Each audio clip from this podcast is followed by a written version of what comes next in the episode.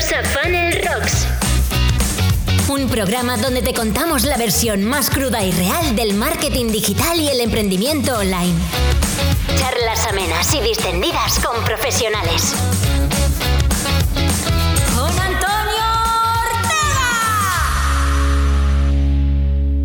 Te, te hacer la misma puta que le hago a todo el mundo, ¿no? Yo al, empezar el podcast, oye, preséntate, eh, cuéntale a los que hay por aquí que quién es Rubén Alonso y, qué es lo que hace, que te conozcan un poco.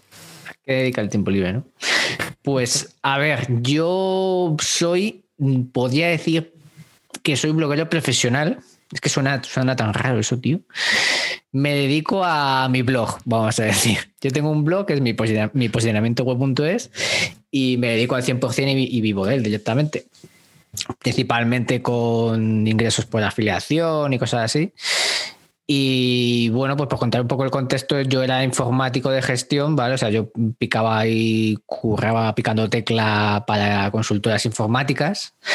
Eh, tenía que ir a Madrid todos los santos días, tío, en, en autobús al principio. Joder. Para, sí, para. Al principio estuve de becario de Telefónica y más D, en Telefónica y más D.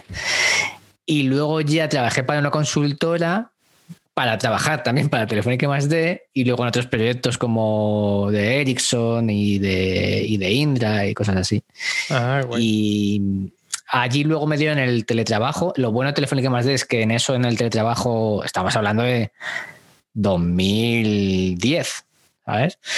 Casi Y en nada. 2010, sí, sí, en te- eh, Telefónica y eso ya tenían teletrabajo. Y, y ahí ya empecé eh, a, a meterme más en el mundillo del blogging, ¿sabes? Empecé a ver que eso existía, porque yo hacía páginas web de estas chorras, ¿sabes? Con, con PHP Nuke y ponía GIF animados de Ali McBeal y todo esto, ¿no? Pero si lo sigue haciendo ahora, cabrón. ya, ya también es verdad, pero no pongo el bebé ya de Ali McBeal. ahora ahora me, me los creo yo, los GIFs. Ok. Y, y ya empecé a meterme en el mundo del blogging, vi de que iba y tal, y no sé qué, y me moló el rollo. Eh, a partir de ahí descubrí el SEO, que yo no tenía ni zorra de lo que era eso, y me monté el blog de ahora más enfocado a... mm, Pues eso se llama así, pues eso se llama mi posicionamiento web, porque era como una prueba in situ de a ver qué pasaba, cómo intentaba montarlo de cero y lo posicionaba, ¿sabes? O sea, no tenía otra pretensión. Y mira, poco a poco le fui metiendo caña y mm, ya en 2014 creo que fue, me largaron, me echaron a, a la empresa más grande, que era el paro. Y por no quererme bajarme el sueldo, de verdad es que tengo unas cosas, tío, y Es que tú también, ¿qué cosas tienes, coño? ya, sí, ya lo sé, tío, ya lo sé. y, y nada, me dije, joder, pues esta es la mía, o sea, tengo que dedicarme 100% al blog, viendo que ya me, me daba un poco de ingresos y digo, joder, tengo que explotarlo, tengo que probarlo, ¿sabes? Y a día de hoy, que estoy hablando contigo. Joder, qué guay. Que mira. Es que me parece muy chulo porque, eh, bueno, aquí siempre, yo hablo siempre de tema de negocios, ¿no? De- y al final, eh, vender servicios, vender, y tú directamente eh, vives de, como, como tú has dicho, ¿no? De tus labores, como dice, por aquí por mi tierra dicen eso. Sí, sí, sí, de mi labor. Y- está guay. ta- También te digo que yo también, cuando empecé con el blog, aparte de los primeros ingresos, también decidí empezar a hacer que sí, creación de blogs para servicio y tal. Pero mi objetivo tenía bien claro que era eso era temporal. ¿Sabes qué quiero decir? O sea, yo dije esto hasta que vaya arrancando más el blog. Y si tenía prioridades, era primero el post antes que el cliente. O sea, antes que tener un cliente, ¿me explico? Eso es, cojonudo porque aquí tenemos, y, además mucha gente que, que- que hay por aquí en el chat no, no suele ver, eh, están muy enfocados en temas de servicios siempre, ¿no? Hacer ah, trabajo para otros. Y, lo que nos ocurre habitualmente, ¿no? Que y, me meto yo en el saco porque también me pasa a veces. Descuidamos lo nuestro, descuidamos nuestra casa, descuidamos nuestro blog.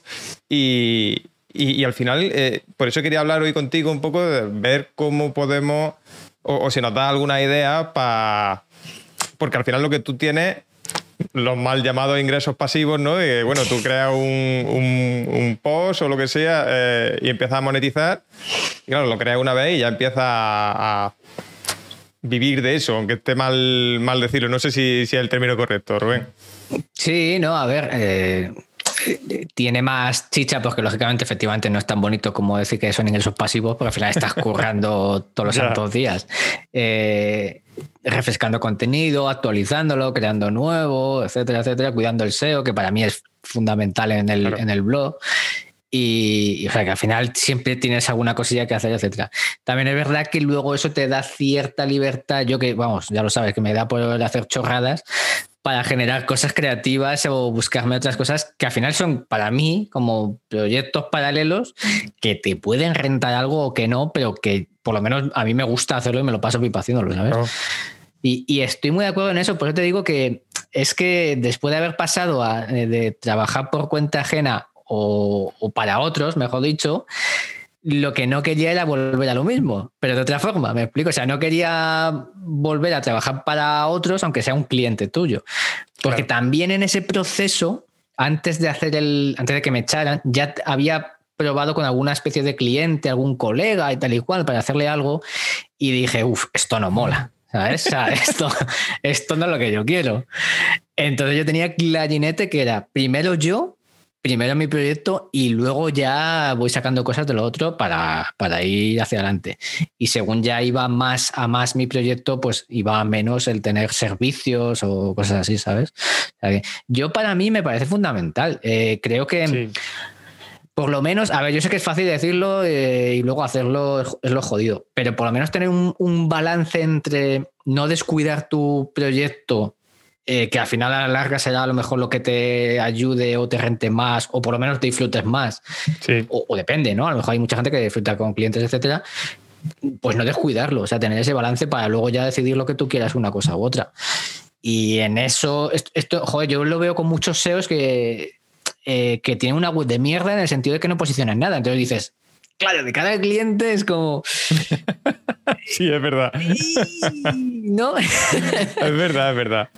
Hago un pequeño inciso eh, para agradecer a Rayola que patrocine este podcast, porque, eh, vamos, el hosting que yo utilizo y mm, resulta que nos han ofrecido un descuento de un 20% si accedes desde el enlace optimiza.fun barra Rayola. Así que, eh, oye, Rayola, muchísimas gracias por patrocinar y por darnos ese descuentazo a los seguidores de este podcast. Muchísimas gracias y seguimos.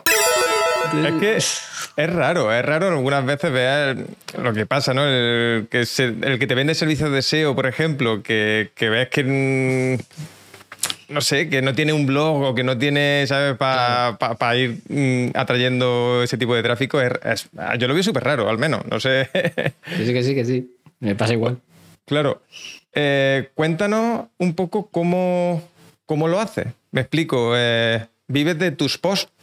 ¿Cómo se hace eso? ¿Cómo se llega a hacer eso? Pues a ver, ya te digo, principalmente es afiliación. Eh, afiliación y en mi caso sobre todo suele ser de hosting, de herramientas y cosas así. O sea, yo no todos los posts me generan ingresos ni mucho menos. O sea, al final son poquitos posts, lo que pasa es que están bien posicionados. Y al final son el resto de posts los que conforman todo el conglomerado del blog y que ayudan de cara al SEO a que diga Google, hostia, este sitio sobre este tema le, eh, responde bien de cara al usuario. Entonces intento que eso ayude a que se posicionen bien los posts que son los que me generan dinero. Ya te digo, sobre todo posts de comparativas de hosting y cosas así, que los suelo actualizar cada año. Pruebo un huevo de, de hostings y luego hago una comparativa en plan, eh, cojo el mismo, el mismo WordPress, el mismo sitio web, lo replico en 13 hosting y en los 13 voy haciendo pruebas de carga, de velocidad, no sé qué, de soporte técnico, en plan, me cargo algo, ¿sabes? Aposta y a ver cómo responden. y luego soy así de idiota y pongo medallitas a, pues a, según en función de los resultados que me van dando, ¿no? Y al final queda muy curioso porque queda una tabla final con esas medallitas, ¿sabes? En plan olimpiadas y ves un poco quién va quedando primero o segundo en función de, lo que hayan ido resultando. Esto así, ya te digo, suelen ser los posts que más generan ingresos en el blog por eso, porque son de hosting que además es un tipo de afiliación cojonudo porque es recurrente. Claro. Es decir, el que renueva el hosting, yo me sigo llevando comisión. Y yo por eso siempre digo que a, mí, eh, egoístamente hablando, me viene muy bien, pero a la otra persona también que le vaya bien, ¿sabes? o sea, yo encantado de que con tu web te vaya de puta madre porque yo seguiré eh, teniendo comisiones y que ese hosting que yo les recomiendo es el bueno, claro. Claro. No, es porque si no se van a cambiar a otro y van a decir, "Hostia, Claro. lo que me recomienda Rubén no mola. Eso además, eso casi es, casi es peor. Al final la Claro. confianza que tú generas, eso es lo que me da de comer. Eso está claro. Y has dicho que unos, unos posts sí te generan ingresos y otros posts no. Eh, cuéntanos un poco, porque entiendo que, claro, los posts, como has dicho, los que te generan ingresos son comparativas y demás, que tienen afiliación, pero también tienes posts sin afiliación. Claro. Pues mira, por ejemplo, un, un claro ejemplo que suelo usar mucho. El, tengo un post sobre qué es un blog Ajá. y para qué sirve. Ese post no me genera ingresos como tal, pero sí que es verdad que se posiciona de puta madre para, un, para una búsqueda en la que a lo mejor esa persona aún está, eh, tú que de esto sabes un buen rato, Sí, pues sí. Está, en un, está en un estado ¿no? de conocimiento de, hostia, ¿qué es esto de un blog? ¿Esto de qué va? No sé qué. Y entonces cuando ya se ha informado, a lo mejor luego le redirijo a, pues mira, ya que sabes qué es, que sepas cómo se crea. Y entonces ahí, en ese otro post, sí que tengo afiliación de que para crearlo hace falta un hosting, etcétera. O sea, al final, in- como digo yo, intento apuntalar los eh, hosting, o sea, perdón, los artículos que más eh, me rentan, etcétera, con, con otros posts, pues informacionales, o que resuelven dudas, o que, o tutoriales para mm, problemas que se tienen cuando estás en ese sector y cosas así. O sea, todo conforma ese conglomerado para, para que el de generar ingresos pues vaya bien también. Claro. Claro, ¿en qué piensas primero? Cuando. Oye, y ah, os animo, ¿no? Los que estáis aquí en el chat, mm, preguntad, ¿vale? Eh, si tenéis alguna pregunta de, de todo este tema de contenido y demás. Hombre, eh, Lola, ¿qué tal? que- ¿En qué piensas primero? Cuando estás creando, no entiendo que esa estrategia de contenido y demás, ¿en qué piensas primero? ¿En los que en los, en los de afiliación que te generan ingresos? ¿O luego los metes un poco, generas un poco la estrategia global y luego vas metiendo, oye, pues aquí me encaja uno de afiliación, lo meto? Esto, pues, pues mira, al hilo de esto, que justo hace poco vi un vídeo de, de Romo Alfons que hablaba de una estrategia llamada reversal inbound. Sí, no hablamos aquí el otro día de. Sí, hablaste de esto. Sí. pues claro, eso, eso, eso es más viejo que el MEA. Y al fin y al cabo, eso es lo que hace todo el mundo. O por lo menos yo tenía pensado eso, porque ya uno duda, ¿no? Pues yo, yo hago eso. O sea, primero, de hecho es así. Yo primero empecé a hacer los posts que a mí me rentaban dinero, o sea, que me generaban ingresos, una comparativa, etcétera. Y a partir de ahí hacía el camino hacia atrás, ¿no? De decir, vale, ahora lo siguiente que le va a llevar a, a este post, ¿qué es? Pues que es un hosting, que es un blog, etcétera. ¿Sabes?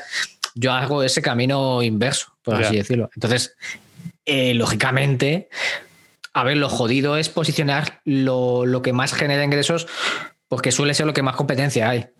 Entonces, al, al principio es jodido empezar posicionando eso, pero es lo primero que genero, es lo el primer contenido que genero. Y luego ya, según vas aportando esos posts, Claro, y como digo, vas apuntalando el resto, va ayudando mucho al SEO. O sea, es así. Claro, te, eso te voy a decir que luego tú creas un- un- lo que se conoce en el SEO, en el- ese enlazado interno, apuntando siempre a esos posts, Claro. ¿no? Crear pues luego mm, otros 5, 10, 25 artículos que van apuntando a ese que te genera ingresos y entonces es cuando, cuando empieza a funcionar la cosa, cuando empieza a funcionar la Exacto. maquinaria, ¿no? Exacto. Tanto a nivel de SEO como al del usuario que dice, ah, hostia, es que ya tengo toda la información de cómo hacer todo esto. O sea, bien. Sí, sí, claro. Mira, te leo una pregunta de aquí de Kim. Dice, al preparar el contenido a mí me surge una duda con las keywords. A mí me salen muchas y no sé si es eh, mejor una keyword por post o es bueno posicionar varias en el mismo post. Es que, a ver, y esto va a sonar muy SEO ahora, pero en lo que más hay que fijarse, eh, eh, y yo es que huyo de tecnicismos y cosas así, pero en lo que tienes que tener en mente sobre todo la, la famosa intención de búsqueda. Es decir, que ese post resuelva algo concreto. O sea, no tanto la palabra clave, porque efectivamente puede ser un pifostio, ¿vale? Y puedes meter ahí garagáis de, de palabras claves que no valgan, no valgan entre comillas, ¿no? Que parezca eso, el texto de la Wikipedia, pero el usuario llega y dice, vale, yo lo que quiero es crear un blog. No me cuentes la historia del blog, ni, ni, ni si los romanos lo usaban, ¿sabes? Yo quiero crear un blog, dámelo ya. A eso es a lo que voy. Esas keywords que tengan que ver con esa intención de búsqueda, entonces sí. Y siempre y cuando tengan sentido. O sea, eh, tú piensas en el usuario, al final es, lo que importa. Empatizar con él y decir, ¿qué problema puede tener? ¿Está buscando esto? Eh, pues si, si está buscando esto, me molaría que mi post fuese el resultado number one que le resolviera esto. Pensando eso, eh, lo de las keywords, pues eso, ya, ya tal. Que viene, viene de puta madre para luego saber un poco a lo mejor qué temas a ti no se te habían ocurrido ¿vale? Haciendo un estudio de palabras claves es fundamental y a lo mejor es verdad que tú tienes en tu cabeza pensado una cosa y luego haces el estudio de palabras claves y dices, a ver, a ver, que aquí hay cosas que a la hora de crear un blog no me había dado cuenta y hacen falta, ¿vale? O sea, eso sí, pero no poner keywords porque sí. O sea, no porque tengas un estudio de palabras clave y te salgan mil keywords, que parece que las herramientas cuando encuentran cuantas más keywords mejor, pues no, luego hay que hacer una criba de las que realmente valen para el post que quieres hacer, ¿sabes? A lo mejor te valen esas keywords para otro post, para otra intención de búsqueda, ¿vale? O sea, intención de búsqueda, URL o post, llámalo como quieras. Intención de búsqueda. Y luego, por ejemplo, cómo, eh, que eso seguramente, o, al menos lo hemos debatido aquí alguna vez, ¿cómo sabemos cuánto, si meterlo todo en un post o hacer varios posts, porque al final tú dices, ¿cómo crear un blog? Y al final, venga, primero tienes que hacer esto, después tienes que hacer esto, después tienes que hacer esto, que lo meto todo en el mismo o voy haciendo y enlazando, ¿cómo lo hago? A ver, eh, y eso te lo dice un tío que tiene dudas hasta el día de hoy de esto, pero te digo, yo lo que hago. Oye, no, pero a ti te eh, está funcionando. A ver, cuéntanos tu secreto, coño. Pues, pues, eso te digo, yo te digo lo que hago yo y luego ya cada uno que saque sus conclusiones. Lo primero que hago es mirar en Google. Esto es eh, number one. Si yo busco cómo crear un blog y veo que los primeros resultados lo tienen todo el mismo resultado, chimpún. O sea, a Google le gusta tenerlo ahí más claro water. Otra cosa es que a lo mejor busques otro tema y te salga un, post muy cortito que resuelva eso y a su vez internamente vaya resolviendo más cosas, etcétera. Pues entonces a lo mejor es que a Google le mola eso. Y digo que yo tengo muchas dudas porque se supone que hasta hace poco Google iba a sacar una actualización, otra más, eh, que se no sé cuántas van, tío, eh, que se llamaba Google Passas Indexing o algo así, que era como que iba a entender mejor eh, los artículos muy largos, ¿vale? Porque claro, como que Google a veces hace un poco la picha un lío cuando ve que hay muchas, muchas entidades y, no sabe bien si en el mismo artículo tratas todas. Entonces, la idea de Google es entender mejor cada párrafo para luego responder a una búsqueda, a lo mejor con ese párrafo concreto o con un, con un sector del artículo, etc. Yo a día de hoy, a día de hoy, que creo que en España juraría que no está esto todavía desplegado, ¿vale? Eh, creo que sigue funcionando el hecho de dividir más. Y una vez más hago hincapié en aún así mirar en Google lo que hay en los primeros resultados. Sí, sí, o sea, esto es fundamental. Y además es que hay casos de gente que a lo mejor tenía un tutorial de Google Tag Manager, que de hecho yo tengo uno de esto enorme. Bueno, pues este tío, un inglés, lo tenía así, lo dividió en trocitos lo que dices tú, ¿sabes? En plan, pues ahora, ¿cómo agregar esto en Tag Manager? ¿Cómo agregar esto? Y muy bien enlazado internamente, ¿sabes? Como siguiente paso y otro post y así. Y el tío pegó un subidón porque empezaron los artículos a posicionarse por más keywords y a, posicionarse, a posicionarse mejor en esas keywords. Entonces, a día de hoy creo que eso funciona más, el separar. Y aún así está por ver qué pasará cuando Google despliegue lo del Google Passas este. Hasta que Google no lo despliegue oficialmente y diga que lo ha desplegado, yo no pienso tocar eso. Que cuando lo haga sigue, no noto nada. Pero probablemente haga lo de, lo de este tipo raco de separar post gordos. Es que yo creo que también eh, si nos damos cuenta, ¿no? La gente que compra mm, esto, que, mm, vive del tráfico también, ¿no? Y vemos artículos, yo qué sé, yo veo la publicidad que me sale muchas veces, ¿no? Y entra, venga, mm, cosas de estas curiosas, ¿no? Eh, y te lo van poniendo como por fascículos. Venga, las 10 secretos de no sé qué, o los 10 claves para no sé cuánto. Y venga, primera clave, le da al siguiente y eh, va como a otra URL. Al final eso entiendo que posiciona mejor que porque es más tiempo el usuario navegando y todo ese tipo de cosas, ¿no? Entiendo que de cara a Google tiene que ser como mejor contenido porque sigue navegando, no se queda en eh, una URL que Google a lo mejor no sabe si tú estás leyendo o, te ha ido a cagar, joder. claro, sí, sí, sí, sí. No, sí, claro, a ver, la idea es esa. La idea es muchas veces retener al usuario para que esté ahí y que Google vea que, que ya ha terminado. Pero claro, al final ya te digo que depende mucho de la intención. En el caso, por ejemplo, de, del, post de cómo crear un blog, el, post es, es largo, pero es verdad que tiene truco en el sentido de que divide en función de si quieres crear un blog personal o profesional, pues das a un enlace del principio, que es un enlace interno, y te lleva a un apartado de, pues aquí se crea un blog profesional, ¿sabes? Y entonces si Google ve que mm, te, haces el blog, por así decirlo. Es decir, has, entrado ese resultado y no vuelves para atrás, ¿vale? Suponte, es como, ya he terminado. ¿Me explico? Es más, como ese usuario no ha vuelto a buscar cómo crear un blog, seguramente ya lo haya creado. O sea, son, son señales de que a esa persona le ha servido ese resultado. Esa es la señal mágica. Eh, si le ha servido el resultado, es que el resultado es bueno. En función de la intención, claro. Hay, yo he visto muchos de esos de clickbait de en plan 10, 10 fotos de, cómo están ahora los personajes de Beller. Ahí, ahí, ahí. Eso es lo que se me refería. pero vamos. Y le voy a siguiente, siguiente, siguiente y me los trago todos, claro. A ver, la, intención de eso al final es mantener a la persona en el, en el S. No sé si realmente te buscan cómo posicionarlo tal, pero bueno, mantenerlo y que vea anuncios, etcétera. Entonces ahí sí que puede tener sentido eso. Pero en definitiva, el, objetivo máximo es eso, es que el usuario, que le respondas a la intención del usuario, por eso te decía.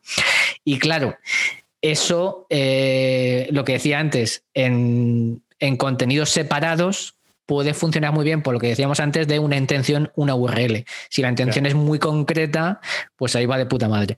Pero aún así buscarlo en Google para ver qué es lo que está posicionando Google en ese momento que le mole, por alguna razón, pues que a lo mejor entiende, tiene más datos que nosotros para saber si los usuarios o le gustan más así o todo en un plin y no me salgo de aquí ya y no estoy buscando en mil sitios, ¿sabes?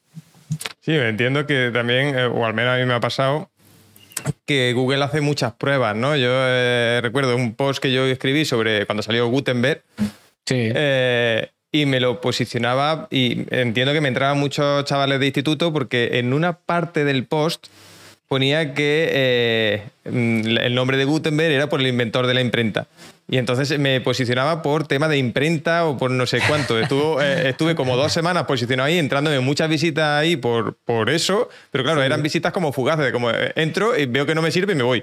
Entonces mm, Google deja de posicionarlo por ahí. Claro, sí, sí, totalmente.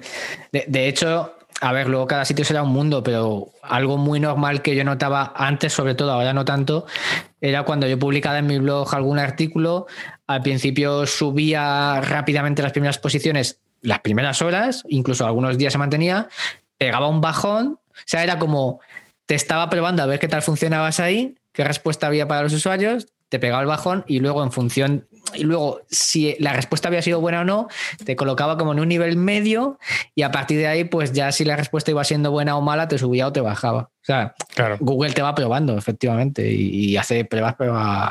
Yo creo que no saben ni lo que hacen a veces ellos. yo creo que se vuelven locos y no, a día de hoy, que funcionan con esto de inteligencia artificial y demás, entiendo que irán probando eh, a base de prueba y error. Eh, pruebo algo, funciona, se queda, pruebo algo, no funciona, a tomar viento. Entonces tenemos que tener eso claro a la hora de crear nosotros nuestros contenidos, porque si no la liamos.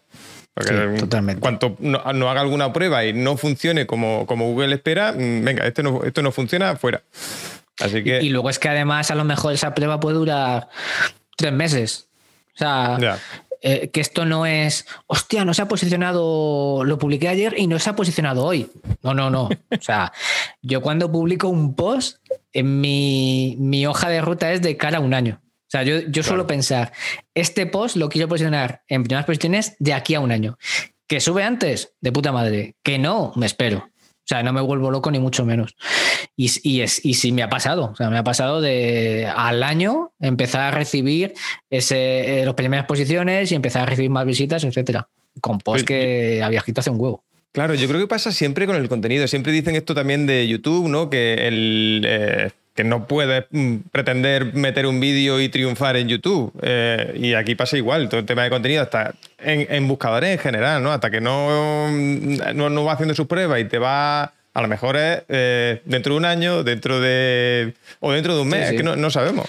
A no ser que se haga súper viral y tenga de repente mucha autoridad porque lo enlazan de muchos sitios, se haga. es, es raro. Y fíjate que te estoy hablando de eh, hace dos o tres años, ya te digo, yo en el blog tenía la suerte que publicaba cualquier cosa y se posicionaba muy bien. Ahora ya cuesta un montón, pero se posicionaba de puta madre. Aunque hablase de, yo qué sé, del aborto de la gallina clueca. O sea, y sí, sí, pero que ya Google te, tenía por una autoridad, ¿sabes? Y por eso ya confiaba, digamos, en ese resultado y te posicionaba bien. Pero aún así cuesta mucho, cuesta mucho. O sea, es a largo plazo, sin duda. Claro, pero es que eso es lo que pasa, lo que, lo que nos pasa a veces, ¿no? Somos impacientes por naturaleza, más cuando, cuando empezamos, ¿no? Que tenemos, venga, voy a crear un negocio, me han dicho que tengo que empezar a escribir en el blog, eh, me han dicho que tengo que hacer vídeos para YouTube, me, han dicho que tengo que crear contenido, ¿no? Y, claro, ese contenido es a largo plazo, no es una inversión a corto plazo. Claro, no, no, ni mucho menos. Y además con una estrategia, lo que decíamos antes. Claro. O sea, no es crear contenido que eso le pasa a mucha gente, que, que yo empecé así, ¿eh? Yo empecé creando contenido a ver qué pasaba. Pero luego cuando ves que eso funciona dices, vale, vamos a buscarle a ver qué pasa aquí, ¿no? O sea, esto pues qué ha sido, vamos a analizarlo, etc. Entonces cuando te das cuenta que, vale, si quiero hacer esto, debería de hacer esto, de esta forma, esto lo he probado y no funciona, esto funciona de puta madre, o sea, hay que hacer las cosas con cabeza, no es, no es eh, que somos impacientes está claro porque si no, no habría tantos cursos de ganar dinero de aquí a mañana. O sea, si no, Totalmente. Totalmente. De eso se sirve. Eh, ¿Tú, eh, ¿Empezaste tú así del tirón, eh, Rubén? Me refiero, mm, sabiendo que el contenido era a largo plazo eh, y no. sé. Tú pensabas que como no ha pasado a todo en algún momento, ¿no? Esto, venga, yo escribo hoy y ya mañana. Yo es que, a ver, ya te digo, yo el SEO lo, lo descubrí un poco por casualidad primero con. Yo tenía un blog que era rubenalonso.es, bueno, que aún está por ahí, ¿no? Lo tengo por ahí para añadir de vez en cuando alguna mierda. Y, en ese blog fue donde descubrí que el SEO era un tema, o sea, yo no lo conocía y fue ahí donde empecé a escribir sobre él porque lo había descubierto, me molaba y vi que a la gente le molaba. A partir de ahí fue cuando empecé ese otro, el blog de ahora, ya te digo, en plan prueba. Ya. No tenía ni guarra, o sea, y fue cuando empecé. Y además mi idea no era eh, posiciono esto mañana o. O sea, no tenía, no tenía idea. Era, era, un experimento a ver qué pasa, ¿no? totalmente, totalmente. Y de hecho, mi fuente principal de tráfico en ese momento era Google Plus. Fíjate. sí, sí. Así ha pasado. Le hemos hundido. Pues, eh, o sea, eh, pero en general era en redes sociales, ¿vale? Ya, ya, ya. Eh, y, lo, y, era sobre todo porque participaba en muchas comunidades de Google Plus. Es verdad que me molaba mm, ayudar a la gente en el sentido de, ah, pues yo con Blogger lo hago así, yo, porque yo usaba Blogger en rubenalonso.es. Y ah, pues yo hago así. Y lo que iba descubriendo en el blog nuevo, en WordPress, lo iba también comentando ahí. Y yo sabía que las cosas que compartía en el blog las, las leía mucha gente de la comunidad. Entonces, eso fue un poco a poco el, empujón que tuvo el blog pero en ningún momento tuve idea de posicionar eso, eh, rentarlo, etcétera. O sea, fue conocimiento a lo largo de ese primer año, a lo mejor, del blog, sin duda. Mola, mola mucho. Es que mola por, eso, por lo que te digo, y quería eso, traerlo un poco por el tema de, que veamos que el contenido realmente eh, no funciona, pero obviamente tenemos que hacerlo con cabeza. En tu mm. caso, por ejemplo, lo enfocas tú a temas de afiliación, que ahora eh, han preguntado por aquí por el chat, que voy a hablar ahora algunas preguntas que, que, cómo lo haces con esa herramienta. Entiendo que cómo, vale, yo una herramienta, cómo consigo la afiliación de esa herramienta que quiero promocionar, ¿no? Entiendo que se refiere. Mm. A ver, en, muchos casos depende de la propia herramienta, si tiene sistema de afiliación, etcétera.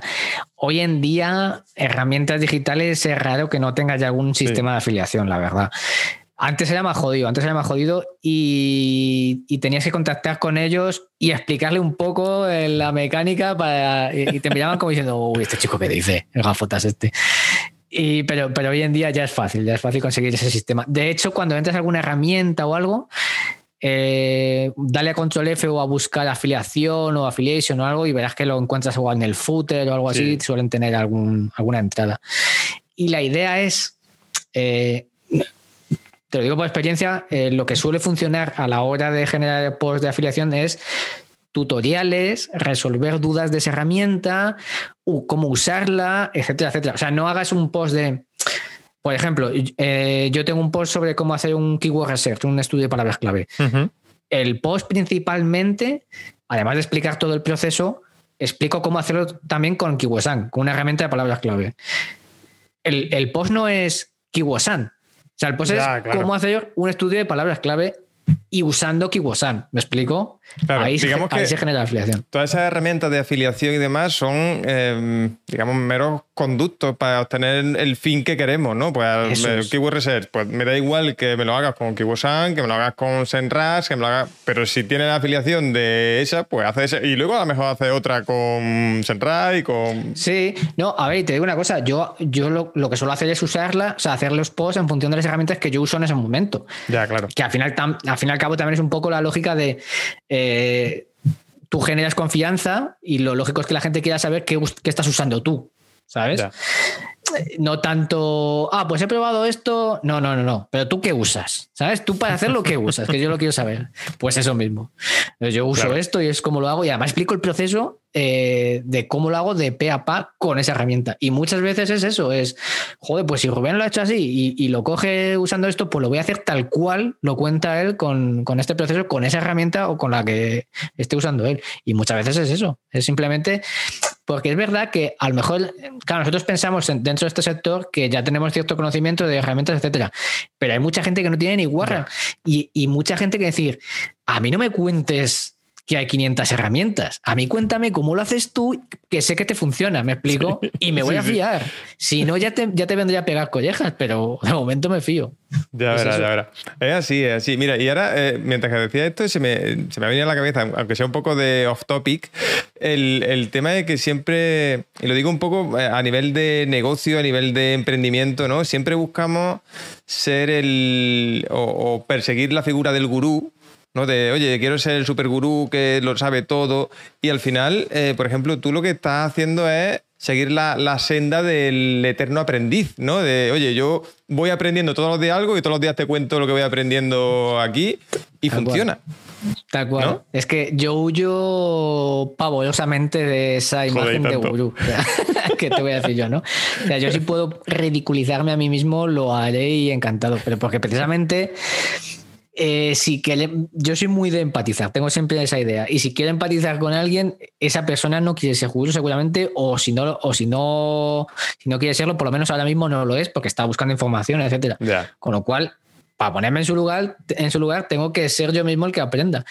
Y eh, eso mismo es la que dices tú, en los posts, eh, incluso en Twitch, en plan, pues esto es lo que estoy probando y, y no sé si funcionará o no, o explotará o no. O sea, yo voy a aprender contigo a hacer esto. Y es eso, totalmente. O sea, yo soy más de ese sentido que... Claro, eso es lo que mola. Y, la gente yo creo que últimamente persigue más eso. Si no, no estaríamos aquí en Twitch y, generando contenido en Twitch. Exactamente. Pues porque es más natural, porque es que lo otro es... Eh, es que ser gurú implica... Además, qué pereza, tío. O sea, qué pereza.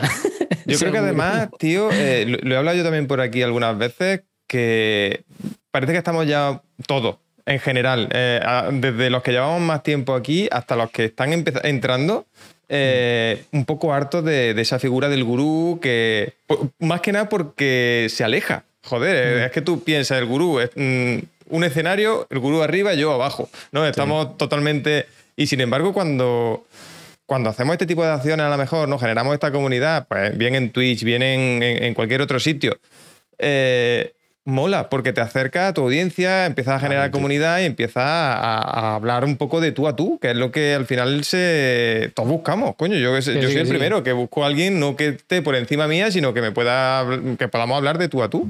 Totalmente. Yo, eh, por eso siempre, incluso en los posts, ya no en vídeo y hablando, huyo de tecnicismos, de no, es que esto es así, es asá, porque la relación de esto, no, no, no. O sea, yo suelto palabrotas, digo gilipolleces, digo bromas, y aunque sea para hablar de lo más técnico del mundo. Pero porque yo entiendo que igual que yo lo he aprendido, eh, lo lees de forma técnica, pero luego lo explicas a tu forma en plan, pues mira, yo, mi traducción de esto es que hay que hacer esto. Y lo explico tal que así, como si lo estuviese contando a un colega. Y estoy convencidísimo que mucha de, lo, de la explosión que tuvo el blog fue a raíz de, contarlo de esa forma así natural o intentar que fuera natural, ¿sabes? En plan colega. Porque no había mucha información en ese sentido allá por, yo qué sé, 2013, 2014, ¿sabes? Era todo súper técnico y, quedaba, y quedaba mal no ser técnico, ¿sabes? Es como Claro. Yo creo que, mira, ahí es una cosa, nosotros hemos hablado también por aquí de, tema de marca personal y yo creo que eso es parte de tu marca personal, ¿no? Ese, ese espíritu gamberro que tienes tú, tío, que, te lo, cuentas todo de, cómo, como te sale, no te, no te piensas mucho las cosas, sin pelo en la lengua. Y, y, si tienes que soltar, como tú dices, eh, alguna palabrota o lo que sea en un, en un post, pues la sueltas tal cual como si estuvieras mm. hablando. Y creo que eso es marca de tu, parte de tu marca personal y es lo que, lo que puede ser que te haya llevado a, donde estás ahora. Porque ahora mismo a mí me pasa algunas veces que veo alguna cosa, veo y si veo que Rubén tiene algo escrito, pues voy a ver cómo me lo cuenta Rubén. y a lo mejor ya has leído sobre el tema. E, e, exactamente. Es que a mí me dicen, pero de esto ya es. Fíjate, el otro día me dijeron por, por tweet, eh, precisamente eh, publicando, compartiendo el post de Keyword Research. Fíjate si no se habla escrito sobre el tema. y me dijo uno, dice, ¡buah, más de lo mismo! Digo, bueno, bueno, digo, eh, digo sí, y te doy toda la razón. O sea, esto es más de lo mismo, pero esa es mi forma. Digo, y te puede gustar o no, pero no es, y ya no solamente a mi forma, sino cómo lo hago yo, porque el Keyword Research hay como, como culos tenemos. Entonces, ya no es, esto es A, B, C, es te cuento cómo es A, te cuento cómo es B, cómo es C y cómo lo hago yo. Y muchas veces es eso, es eh, sigo a alguien por cómo lo cuenta, no por lo que cuenta solo, sino por cómo lo cuenta. Es, claro, lo tengo clarinete, lo tengo clarinete. Es que para eso si no me voy a la Wikipedia, ¿sabes? Seguramente venga ahí o a un texto científico, pues léetelo si tienes narices. No, es que al final lo que tú has dicho antes, que es más fácil eh, como usuario empatizar contigo que con el gurú que me habla súper técnico, que me habla de cosas que muchas veces no entiendo, que vuelvo a decir lo mismo, se separa de donde yo estoy. Sí. Y es, que además a mí me cuesta mucho. Es que aunque quisiera, o sea, yo, puedo entender que haya gente que quiera estar en esa posición, pues porque los objetivos sean a lo mejor, yo que sé, sacar un servicio mucho, muy high premium ticket, ¿sabes? En plan, mucha pasta, no lo sé pero es que se aleja tanto de mi ser eso, o sea, es que, es que, o sea, no puedo, no puedo, por eso te digo, qué pereza, seas. Prefiero ser yo mismo, tío, y al que le guste bien y al que no tiene una X en la ventana y la cierra ya está, y no pasa nada. No, es así, es así, tío, yo lo veo, yo lo veo igual. Yo lo he contado muchas veces también por aquí, yo eh, cuando empecé, obviamente, te ponía, ¿no? oye, veía los referentes del marketing y demás, digo, pues tienes que parecerte a esa gente. Si quieres hacer algo aquí, tienes que parecerte a esa gente. Y luego con el tiempo te vas dando cuenta, eh, claro, yo, yo llego a un momento que decía, tío, estoy haciendo cosas que no soy yo. No soy yo el que habla, no soy yo el que... Y, no me siento cómodo. Entonces vas cambiando, vas ah, cayéndote ¿no? De, esa torre de marfil que te, que te crea, pues me tengo que bajar, que yo aquí no estoy, me, da mucho aire aquí o lo que sea. Sí, sí, sí, sí, tal cual, ¿eh? Sí, sí, yo, yo, he pasado por eso también, he dicho, esto no, es que esto no es lo mío. Y para no disfrutarlo, me vuelvo a, currar por cuenta ajena, es así. Sí, sí, totalmente. Sí, totalmente. Bueno, vamos a seguir. Te leo algunas preguntas que teníamos por aquí, ¿vale? Eh, que, tengo el chat abandonado, tú y yo aquí charlando. Eh, vale, mira, decía aquí, eh, pero al crear post de la misma temática y escribiendo de forma natural, repite un montón de keywords del sector que no sé, que no sé para, la para la canibalización cómo, si afecta o no afecta. Sí, a ver, es normal. Es normal que eh, sobre los mismos temas escribas muchas palabras claves, llama las palabras si quieres simples, que se vayan a repetir. Es normal. Pero por eso te decía que Google en lo que se fija es más en la intención. Una vez más, el mismo ejemplo. No es lo mismo que es un blog y para qué sirve, por ejemplo, pues es que la palabra, la palabra blog va a salir. O sea, está claro. Y sin embargo, cómo crear un blog es otra cosa. O sea, en una te estás informando y en otra es eh, cómo se hace, que, lo, que, me voy a poner manos a la obra. Son dos intenciones completamente distintas y sin embargo repiten un montón de palabras claves. Pero Google entiende, sabe qué palabras son para una intención y cuál otra. Para unas búsquedas no va a salir ese post y para otras sí. Otra cosa es que tengas dos posts muy parecidos sobre, por ejemplo, cómo crear un blog. Entonces sí, entonces a lo mejor ahí sí que te puede pasar eso. Y te empieza a mezclar Google y no sepa por dónde pillarte. O sea que. Pero por eso te digo es que es tan importante fijar bien la intención de búsqueda y, foco a eso y no, no salirte de, otra historia. O sea, foco a la intención de búsqueda. Claro, mira, yo te pongo un ejemplo, Kim. Eh, en mi caso, en prácticamente todo, en toda mi web, en todas mis URL, seguramente se repite la palabra funnel, embudo de venta o lo que sea, porque al final es, que es lo que hago. Entonces, si te hablo de Facebook, pues cómo aplicar Facebook a tu embudo de venta. Te hablo de no sé qué, cómo hacerlo en tu embudo de venta o por qué se, o cómo encajarlo en el embudo de venta. Y al final, eh, no aparezco ni en las primeras posiciones eh, cuando buscas embudo de venta, ¿no? Pues hay gente que está mejor posicionada que yo pero eh, es que no hay, no hay otra manera de hacerlo. No puedes comerte, oye, no, mm, no voy a poner funnel o embudo de venta en todas las URLs porque es que, como, como dice King, a mí me sale solo. Eh, y si no, ¿cómo lo explica? Tienes que darle unos pocos rodeos para decir lo mismo, para no poner la puñetera palabra clave. Claro, claro, es peor. O sea, tú, piensas que Google no se fija en solamente en que escribas la palabra clave, sino en qué uso le das, el contexto de, esa palabra, eh, a dónde enlazas, quién te enlaza, el título, los subtítulos, o sea, son muchos datos, son muchas señales con las que Google entiende, ah, vale, esto va de esto. ¿Vale? Y, sobre todo, ya te digo, muchas veces es eh, cómo te enlazan, el contexto de ese. Yo, yo cuando ponen un enlace, por ejemplo, me dicen, te pongo este anchor test exacto, tal, no sé qué. Digo, no, no, digo, ponlo natural como tú quieras. Digo, pero es que además lo que me mola es que en el, en el contexto, en ese párrafo, se hable sobre ese tema. Porque al final Google entiende eso. Google entiende que te están poniendo un enlace con ese contexto y esa información que, que relaciona el enlace. O sea, no es solamente la palabra, ¿eh? ni mucho menos. Es todo, es un, es un todo. Además, hace, hace poco vi que una actualización de Google o la última actualización de Google iba a empezar a leer las imágenes como tal. Es decir, eh, la inteligencia artificial iba a ver que en la imagen había mm, dos personas, estaban en, una playa, estaban haciendo lo que sea. Sí, sí, sí. Para que, entiendo que para no hagamos un poco de blaja de este, que mm, toquemos los nombres del archivo, no sé qué, no sé cuánto, para, que, para que eso funcione. Entonces, Sí, sí. Entiendo, como tú decías antes, que cada vez va a ser más dejar de pensar en SEO per se, ¿no? Y empezar a pensar más en el usuario, porque al final el usuario es el que tenemos que satisfacer y el que Google al final tiene en cuenta. Entiendo. Sí, a ver, es, verdad que va a haber algunas señales que Google no es perfecto y le hacen falta sí o sí. Véase, por ejemplo, los enlaces. O sea, esto es así. Es que no tiene más tu tía. ¿Por qué? Porque Google, entre comillas, a día de hoy, para lo que quiere ser Google, Google, está mal hecho porque su única forma, eh, su única no, pero una de las mayores formas para saber que un sitio es de autoridad, que efectivamente tal, es que te enlacen, es que no hay más tu tía. O sea, es que Google, o sea, Internet funciona con enlaces, es así. Internet funciona con enlaces. Y una forma de, Claro, es que si no, no hay red, es así de sencillo. Tú fíjate, si, si será tan así que hasta, hasta Google creó a, hace poco, entre comillas, lo de añadir a los enlaces los no follow, que para el que no lo sepa es como decirle a... Em, perdón, los no follow no, los, los sponsor, ¿vale? Eh, eh, tú le puedes decir al enlace que eso es sponsorizado, que es pues que te han pagado por ello o lo que sea.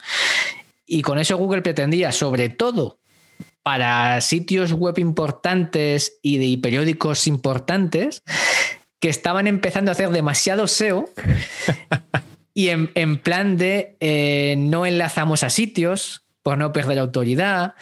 Y entonces decía Google, hostias, los sitios gordos, que son los que para mí me sirven como sitio semilla, como decir, estos sitios de autoridad, si enlazan a otro, es porque es importante.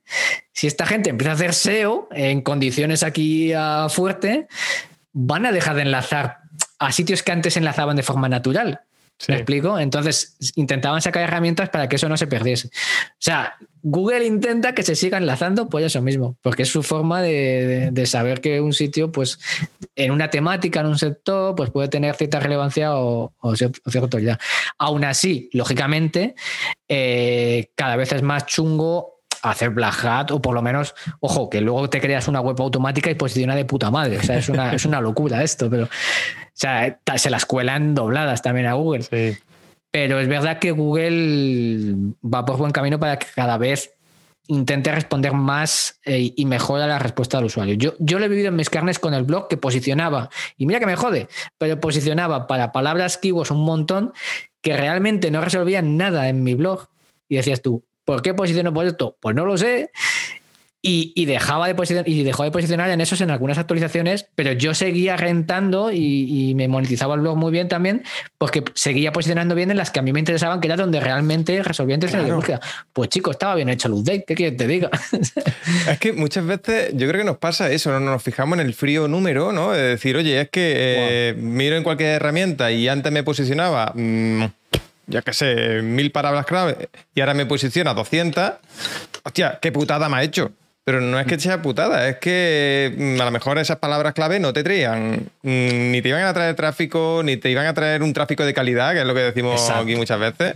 Y ¿para qué las quieres? Entonces no, veamos en el frío número y, miremos al final del embudo. Al, final hay pasta, no hay pasta, que es lo que nos interesa. Eh, esa es la mejor métrica, la cuenta bancaria. Esa, vamos, otra métrica no hay. Es eso, es eso. Yo me daba igual perder posiciones o, o, directamente desaparecer para búsquedas que no me servían de nada. Yo mientras estuviese bien en las que me interesaban, era lo importante, así de claro.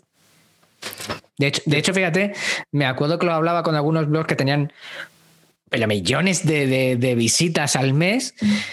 Pero claro, posicionaban por eh, películas de FX gratis, no sé qué. Y digo, ¿pero qué haces, tío? O sea, en un blog de marketing hablando de pelis, descargar pelis de FX, digo, ¿pero estamos locos? Pero claro, luego mostraban la gráfica y decían, ¡guau! Eh, mi blog va como un tiro. Y luego me decía, tío, dice, tengo 5 o 10 veces más tráfico que tú, dice, y no genero ni un 5% de ingresos de lo que generas tú. Digo, claro. que a ver, yo entiendo, es, eh, mm, yo lo he discutido con algún compañero y demás, oye, eh, esto, ¿no? Meter contenido más genérico, más generalista en un blog de marketing, por ejemplo, como estamos hablando, o de cualquier sector, me da igual, ¿no? Que siempre podemos tener la tendencia. Yo recuerdo además no se me olvidará, uno de un cliente me dijo una vez, no, es que yo tengo mi, mi, SEO cojonudo, yo he hecho un curso de SEO y yo tengo mi SEO cojonudo, tengo no sé cuántas visitas, no sé cuánto, y es que me había posicionado un, post y lo había posicionado súper bien, eh, con mm, frases, frases motivacionales o algo así. Digo, ¿y a ti te va a comprar alguien que busque eso, coño? Es que no, te puede posicionar y te puede traer millones de visitas, pero nadie te va a comprar por ahí. Claro que no, tío. Y el problema de eso, claro, para mí el problema de ese tipo de cosas es que eh, tienes que sobredimensionar tu infraestructura para que esto funcione. Si, si eh, tienes unos cuantos artículos que no te generan beneficios y que te traen muchísimas visitas, seguramente tengas que ir escalando el hosting, subiendo para que, para que te aguante y demás. Que si, es decir, es contraproducente ese tipo de cosas. Totalmente, totalmente. No, y además es que de cara a Google eh, pierdes especialización en, esos temas que a lo mejor sí que te deberían de importar y en los que sí que renta. Y a lo mejor Google dice, ah, pues a lo mejor ahora este es un medio genérico, ¿sabes? Y entonces como que ya que te enlacen de otros sitios de tu temática ya pierde valor, que tú enlaces a otros también, o sea, yo es que no, no tiene sentido. Son egométricas, al final son métricas que dicen, mira cómo mola, mi, mira cómo sube. Pues cuando venga Google te pega el bofetón, ya está claro. Y sobre todo, y ya no, y ya no Google, es tú mismo, verás que, que a lo mejor no te renta igual, es así. Mira, te, leo una cosilla que decía por aquí JJ. Dice, lo malo de Google es que hace pruebas experimentales, pero no avisa de los cambios. Y muchas veces sus algoritmos no funcionan porque son solo cuatro los que, los que saben que están. ¿Cómo que son cuatro los que saben que están? Entiendo. Cuatro personas ¿no? que, saben ah. que, oye, mira, Google ha hecho este movimiento y se adaptan y entonces por eso le funciona mejor. Es verdad, fíjate, hace unos años, eh, ahora avisan cuando hacen uno muy gordo y avisan en plan eh, que eh, hemos hecho un update y ya está. Si tienes cambios, vete a la guía que tenemos aquí y, te la pasas por el forro, te la imprimes y te limpias con ella porque no te va a dar ninguna solución. Pero antes ni eso, ¿eh? antes no avisaban. De hecho, ellos dicen y dicen mil veces que hacen al año, no sé, miles y miles de updates, de, cambios que no nos enteramos, etcétera. O sea, ellos no te van a decir, hay que partir de una base. Google es una empresa privada. O sea, a Google, por muy ese sentido bíblico que tienen de que la vida sea maravillosa y que ellos quieren cambiar el mundo y tal y cual, sí, sí, muy bonito. Pero hay unos accionistas y ahí si no se gana dinero el trimestre que viene, eh, ruedan cabezas como en todos los lados. O sea, eh, que no nos olvidemos de que no están para ti, sino que están para ellos primero y luego ya que si a ti tú ganas de rebote, pues guay pero ellos van a hacer cambios para ganar dinero seguramente. Lo que pasa es que tiene que ser recíproco, porque claro, nosotros si no ganamos dinero, no lo usamos Google para resolver dudas, etcétera, pues se les acaba la fiesta. Pero de ahí a que a ti te cuenten lo que hacen exactamente, eso olvídate, no lo van a hacer. No lo van a hacer. Y efectivamente, ahora sí que poco a poco hay alguno, eh, creo que era Danny Sullivan, por ejemplo, que ahora hacía un poco como de intermediario entre Google y, y el resto de la comunidad eh, de Webmaster para explicar, sí, ha habido un update, te responden alguna cosa, no, mira, esto se ha hecho hoy y tal, pero, siempre con, ¿sabes? Con poquitas notas y buscándole las, tres patas al gato. Pero es jodido, es jodido. Y aún así luego eh, luego, por mucho que se analicen datos, mucha gente, a veces, algunas veces sí que son claros los movimientos que hace Google en ese update. Y dices, ah, pues mira, aquí se los hace pillado esto, tal, y tiene pinta de que los sitios eh, que son de finanzas y de salud y todo esto, pues te han ido para abajo, pues porque si no tienen una cierta autoridad, lo que decíamos antes, como que Google no los toma en serio. Pues ahí sabes un poco de qué va la historia. Y en otros no sabes nada. En otros, aunque pasen dos o tres meses, analices todo y digas, no tengo ni idea. Y la que decías tú, usan también sistemas de RAM Brain y todo esto y, inteligencia artificial, y a lo mejor es que ellos pueden dilucidar algo, pero no saben a lo mejor luego la, esta real que va a tener. O sea, al final yo sigo a mucha gente que habla de, porque me interesa mucho el tema de la inteligencia artificial y, y ellos reconocen que a veces ellos diseñaron un algoritmo, ¿no? Y diseñan el de este como quieren más o menos, más o menos que funcione, y luego cuando le devuelve, le devuelve cosas que, hostia, que cojonudo esto, ¿no? Es que además la gracia es que autoaprenda y entonces ellos no saben hasta qué punto saben ese conocimiento que ya tiene aprendido o no, cuál va a ser su resultado, porque nosotros tenemos pues mucha, eh, estamos súper condicionados porque somos humanos y pensamos que esto es así, ¿sabes? Pero estamos hablando de un algoritmo. Claro, al final no sé si, eh, bueno, yo lo he dicho aquí alguna vez, eh, no sé si sabéis cómo funciona el tema de estas redes neuronales que dicen, al final... Eh, alguien, ¿no? La red neuronal va decidiendo y luego, por otro lado, hay una persona, un equipo de personas que le van diciendo si la respuesta es válida o no es válida. Es decir, eh, si la persona analiza una de un millón de opciones y dice, pues creo que vas bien, ¿sabes? Claro, Porque una a una es imposible. Entonces, eh, puede haber tendencia de error, puede haber un montón de eh, sesgo, ¿no? un montón de sesgos que... Exacto hubo secos de temas racistas y demás con estas primeras inteligencias artificiales que, van saliendo, porque al final la persona que está detrás filtrando un poco eso, pues es humana y puede tener una cierta tendencia por ejemplo, en el tema del racismo, pues oye, si eres negro, si eres mm, chino, si eres lo que sea, me parece, por lo que sea, me parece que eres más delincuente mismo. No, hace mucho en Twitter me acuerdo que hubo una polémica porque si la foto era de una persona negra o el fondo era blanco o algo así, la recortaba por encima, le cortaba la cabeza y, por otro lado la foto la recortaba bien. O sea, y él salió el de Twitter diciendo, es que esto lo hace la, el algoritmo, yo no soy. Pero claro, ¿verdad que dices tú? Bueno, pues eso es en base a el aprendizaje que se ha llevado, lo que sea. Eh, que es una movida. Claro, claro, es un movidón, pero por eso te digo que muchas veces, ¿no? Lo que yo he dicho muchas veces aquí, que yo mm, deseo. Eh, no controlo demasiado lo, justo como para que, como que, para no cagarme en la calle. pero, pero entiendo que tú vas, eh, lo que tú has dicho antes, mirando al usuario, ¿no? Eh, oye, no hace falta ser, que sí, que obviamente, ¿no? El SEO técnico sigue estando ahí, ahí hace falta tener unas cositas, algunas cosas bien afinadas en la web para que esto funcione, pero cuando decimos hacer un artículo, tenemos que pensar en el usuario. ¿Qué, ¿Qué, quiere ver el usuario? ¿Qué quiere? Porque si no le damos al usuario lo que quiere, va a estar menos tiempo en página, va a navegar menos y Google va a decir, no le interesa. Exacto. Es que además tú piensas, porque es verdad que en los últimos años está muy de moda el SEO técnico, que también piensa que mucho el SEO técnico mueve dinero. Mueve dinero porque sobre todo está enfocado para empresas grandes empresas que, pues periódicos, medios muy gordos, con muchas URLs, entonces ahí sí que tiene sentido el SEO técnico. Pero eso es un porcentaje muy pequeño. Ya. Es que el 99% de las páginas web que hay en Internet no saben ni que existe el SEO, ni que existe el SEO técnico, mucho menos. ¿Me explico? Google no se puede centrar en las personas que, hacen, que lo hacen bien al 100%. Google tiene que dar cabida a todos los sitios eh, hagan, sepan hacer SEO técnico o no, me explico. O sea, es que habrá muchos sitios bien posicionados, para búsquedas, pues no, no te sé decir, rocambolescas, no, pero que sirven a la gente. Y ese sitio no sabe ni lo que es el SEO. Tiene un blog y escribe sobre lo, que, sobre lo que sabe, y es un crack en lo que sabe y escribe sobre ese tema.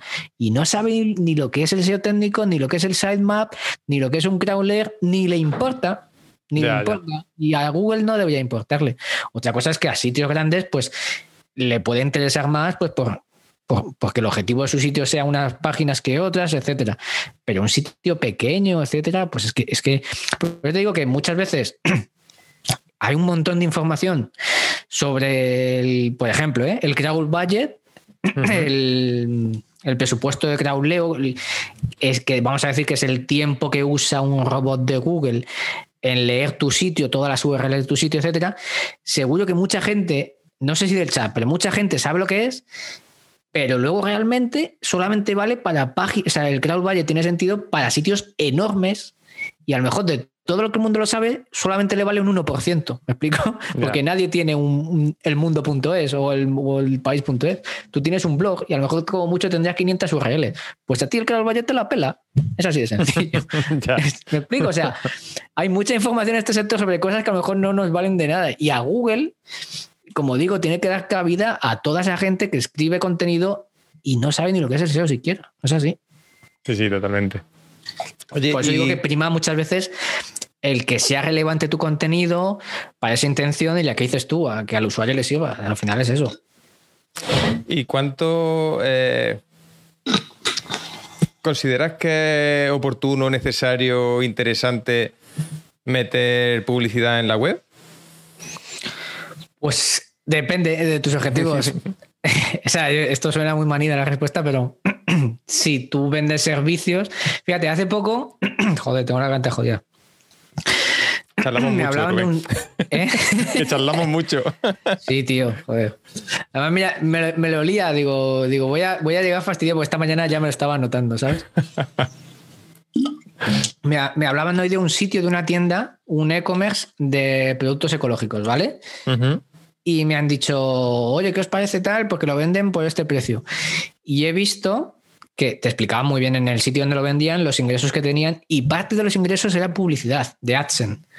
Y yo he dicho, ¿para qué quieres AdSense si tienes una tienda? O sea, si vendes productos ecológicos, no metas anuncios. O sea, cuando un usuario entra y hace clic en un anuncio, se ha ido de tu sitio web. Y seguramente el anuncio sea sobre productos ecológicos, porque eh, eh, Google intenta ponerte anuncios relacionados con el tema donde lo pones. Coño, si lo que quieres es vender productos ecológicos, quita esos anuncios. Intenta que la gente haga clic en comprar tus productos ecológicos, ¿me entiendo? O sea, pues depende. Si vendes productos o cosas así, pues a lo mejor no tiene sentido poner publicidad. Yo, yo, por ejemplo, intento que en los posts donde tengo afiliación, intento que no haya publicidad o que no sea una publicidad invasiva en el sentido de eh, que al usuario se me escape por ahí. No, no, yo intento que el usuario se quede ahí y contrate lo que le estoy recomendando, ni más ni menos. En otros que son más informacionales y que no tienen un objetivo a lo mejor de llevar a esos otros, otros, posts eh, para conseguir una conversión, pues a lo mejor ahí sí que pongo anuncios, etcétera. Pero ya te digo, es que depende. Hay sitios informacionales 100%, el que has dicho tú de frases motivadoras y cosas así. Sí pues eso está normalmente montado para eso, para meter anuncios, pero vamos, la catedral. Claro, porque ahí al final es lo que. Lo que oh, yo he venido. De hecho, por ejemplo, Lilu, eh, que está aquí en el chat, se quejaba porque se lo dije a ella cuando, cuando la conocí y digo, tío, tienes una, una, tienda, vendes cosas y tiene, tiene publicidad también. Digo, es raro. Entonces, por eso que digo, quería tener tu opinión también, que, que, que maneja el tema este para eso. Pues Lilu, ya te digo, es, el objetivo que tengas, apoyar la machete. Y, O sea, no es querer sacar dinero de cualquier forma, sino que es centrarte en lo que tú sabes que eh, es bueno, eh, tu producto o servicio, intentar venderlo y enfocar todo eso a eso. Ya está. Es que eh, os puede pasar, yo me pasó alguna vez, algún compañero de, de tema de marketing, ¿no? vi que tenía en su web publicidad de AdSense y me metí y, navegando un poco por su web, vi publicidad de su competencia. Es decir, si, te pillan, eh, tu competencia sabe que lo tienes, te mete publicidad ahí, bueno, pues en vez de vender tu, tu servicio, vende, los míos. El de la competencia. Es así. Va a ser por eso de la de afiliado, ya, ya te digo. La competencia. Bueno, a ver, a ver, a ver, te voy a eh, preguntar más cosillas. Eh, mira, Lilu también, tengo una pregunta de Lilu por aquí de hace ya media hora.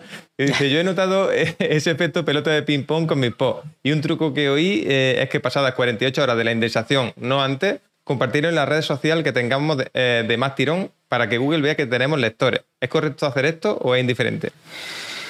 A ver, de cara a posicionarlo orgánicamente en el buscador como tal, si ya está indexado, ya hay Google.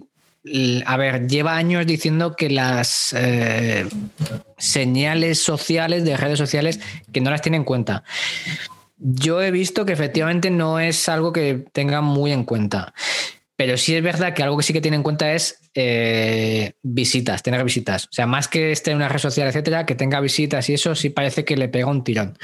Tampoco creo que sea una locura, pero y depende del estado, o sea, no te sé decir 48 horas, un mes, no te sé decir, ¿no? Pero sí es verdad que hoy en día, por ejemplo, algo donde sí funciona muy bien eso es para Google Discover, que es lo de las noticias de Google que sobre todo se ven en el móvil. algo que reciba muchas visitas en redes sociales, ¿sabes? Como que se mini viraliza en ese primer momento, parece que tiene más probabilidades de salir en Discover. ¿Vale? Eso sí, y eso luego te suele traer un pico de visitas porque mucha gente tiene Discover, te puede salir en función de las temáticas que tú leas el post a gente que ni te conocía, etcétera, ¿sabes? Entonces, no te sé decir, no, no hay un botón mágico, haces esto y pim pam pum y, funciona de puta madre. Y mira que he probado cosas de esas, ¿eh? ya, te lo aseguro, o sea, pero, pero un montón. Eh, no, he visto un patrón mágico. Sí que he notado eso que te digo de meterle visitas a un post y además desde otros enlaces, etcétera, y sube una barbaridad. De hecho, yo en, en un concurso SEO que participé con gente de, de Team Platino que saben de Black Hat para aburrir, tenía una herramienta que hacía eso. O sea, tú le metías eh, visitas a trochón ahí, pero, pero como si no hubiera un mañana. Y el post llevaba ya posicionado un mes, a lo mejor. Le metieron un porrón de visitas y posicioné, estaba en tercera posición y se fue a la primera posición, pero cosa bárbara. O sea, eh, las visitas funcionan. Y es que además es lógico porque hay patentes de Google que hablan de eso. eh, Un, un sitio eh, donde el usuario enlaza a tu blog, vamos a decir, y entran muchos visitantes a través de ese enlace, es una señal inequívoca de que ese sitio eh, está resolviendo esa duda que además el enlace le está diciendo en el anchor test o en el contexto que te decía antes. O sea, eso es lo que te decía, es que son señales que Google necesita sí o sí para que funcione, no tiene más tu tía. Luego ya que aguante a lo largo del tiempo, porque claro, dejan de entrar visitas y dice Google, "Ahí va, ¿qué ha pasado? ¿Sabes? y baja, porque claro, ya no tiene la respuesta de antes del usuario. Entonces, pero claro, eso para un concurso SEO se hacía muchas guarradas y te valía y ya está. Luego que bajase te daba igual. Sí. Pero sabes, sabes que Google funciona por esas cositas, ¿sabes? Yo no te sé decir 48 horas, hay cosas que funcionan que sí, otras que no, pero yo diría que es así tan heavy de 48 horas exactas después de ingresar y tal. Para salir en Discover, sí. Para salir en Discover, si se viraliza así un poquillo en redes, sí que, sí que funciona así. Pues Yo creo que al final es lo que estamos hablando, ¿no? De siempre pensando en el usuario, oye, si hay más visitas, si hay más tiempo en página. Yo creo que las herramientas estas que, que dices eh, no solo te hacen la visita, sino que hacen visita y algo de navegación también, para Sí, que... sí, exactamente. Bueno, está la de. Está en su caso ya la de cliqueo.pro y, por ejemplo, la SEO Box y todo esto también hace cosas así. Te mantiene al usuario en página, ¿sabes? Un bot eh, está un tiempo en página, te, te navega dentro del blog. Después de esta página ves a, esta otra de mi blog. Entonces, efectivamente, lo que busca es eso: es que el usuario se quede y Google vea que luego no vuelve, ¿sabes? Claro. Es, es- es el lo que llaman el dwell time este, que es ese tiempo que haces la búsqueda, te salen resultados. Google sí controla lo que tú haces en su página de resultados, porque es su página. Us- ve que hay un usuario que hace clic en un resultado, que no vuelve en cinco minutos, eh, a lo mejor vuelve en un minuto y da otro resultado y dice, uy, al que dio primero No ha funcionado. Depende también de la búsqueda. Si es está investigando, a lo mejor es normal que mire varios resultados, pero si es algo muy concreto de quiero hacer esto y ahí no ha, ha vuelto, pues ya mal. Ya. Si entra el segundo y no vuelve, pues ese igual time ya es infinito, pues ese que ese resultado es bueno. O sea, tienes esas señales que efectivamente son, que son inequívocas. Pero es, es que es, es lógico, hace falta alguna forma para medir eh, que al usuario le gusta. Entonces, hay que hacerlo de alguna forma y Google intenta hacerlo usando muchas variables, pero lo hace técnicamente de alguna forma, claro. Sí, sí, totalmente. Pero al final eh, es lo que estamos hablando, ¿no? Eh, nosotros, digamos, nuestra labor un poco como, ya que nos metemos aquí en todos estos jaleos de, divulgación y demás, es traducir un poco ese lenguaje un poco más técnico, más, más eso, ¿no? Eh, a lenguaje más cercano, más humano, es decir, oye, piensa en el usuario, si el usuario de tu web, si tiene, trabaja mucho el SEO, por ejemplo, y no, no trabaja la interfaz de usuario de, tu web y demás, para que el usuario navegue, para que el usuario se mueva, pues te va a penalizar igualmente. A lo mejor tiene las palabras clave cojonuda, una estructura del artículo cojonudo, pero te va a penalizar porque... Mm, no se navega fácilmente por tu web y demás. Claro, es que es, que es eso. Ahora, fíjate, ahora que está todo el mundo loco, que se ha puesto talibán perdido con esto de las cosas web vitales, que si no vuela tu sitio, tío, hay gente que, te, que yo creo que ya se ha quitado hasta la página de servicio para, para vender sus servicios para que vaya más rápido. ¿Sabes lo que decir? Entonces, es como, sí, sí, a ver, si, si tú montas la página en blanco y pones el título y, y un texto, va a volar. Pero eso de qué vale. Claro. es que yo prefiero que mi sitio vaya mal y convierta a que no vaya de puta madre y no convierta nada porque tiene que ir rápida. No, es que primero es el usuario. No, no, no, hay que volverse loco ahora con que meterle mil chorrocientas cosas que vaya lenta, pero yendo normal, con que al usuario le valga bien. Yo por lo menos eh, no hace mucho metí una historia con JavaScript para que en el menú de la barra lateral, según iba navegando el usuario por el artículo, se le fuese marcando en qué título o en qué sector del post estaba. A mí me parece útil para el usuario, para que no se pierda, para que veas que sepas que estás aquí ahora mismo, aquí y aquí. Eso seguramente, al meter JavaScript, implique que tarde un pelín más la página. Me da igual. Me da igual porque yo estoy en que el usuario esté más a gusto aquí. Y eso no tampoco es una carga excesiva. Pues prefiero eso que no quitarlo porque sí. Pero al final es lo que hablamos, nos interesa la conversión.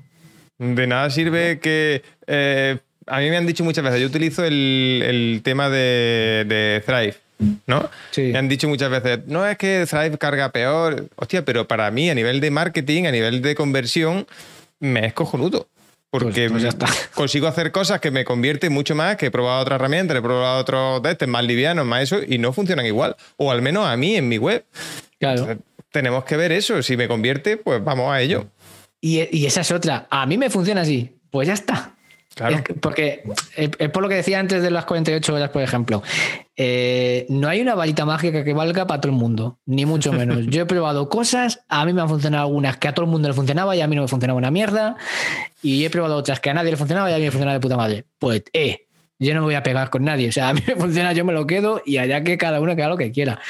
Y yo escribiré a lo mejor un post sobre ese tema y, daré mis razones o por las que creo, pero mostraré datos. Yo me acuerdo cuando probé precisamente para publicidad, a mí AdSense no me funcionaba bien. Pero una puta mierda, me daba un dinero de mierda. Y probé otra que era de Monetizer y hostia, me daba más dinero. Y es que era así.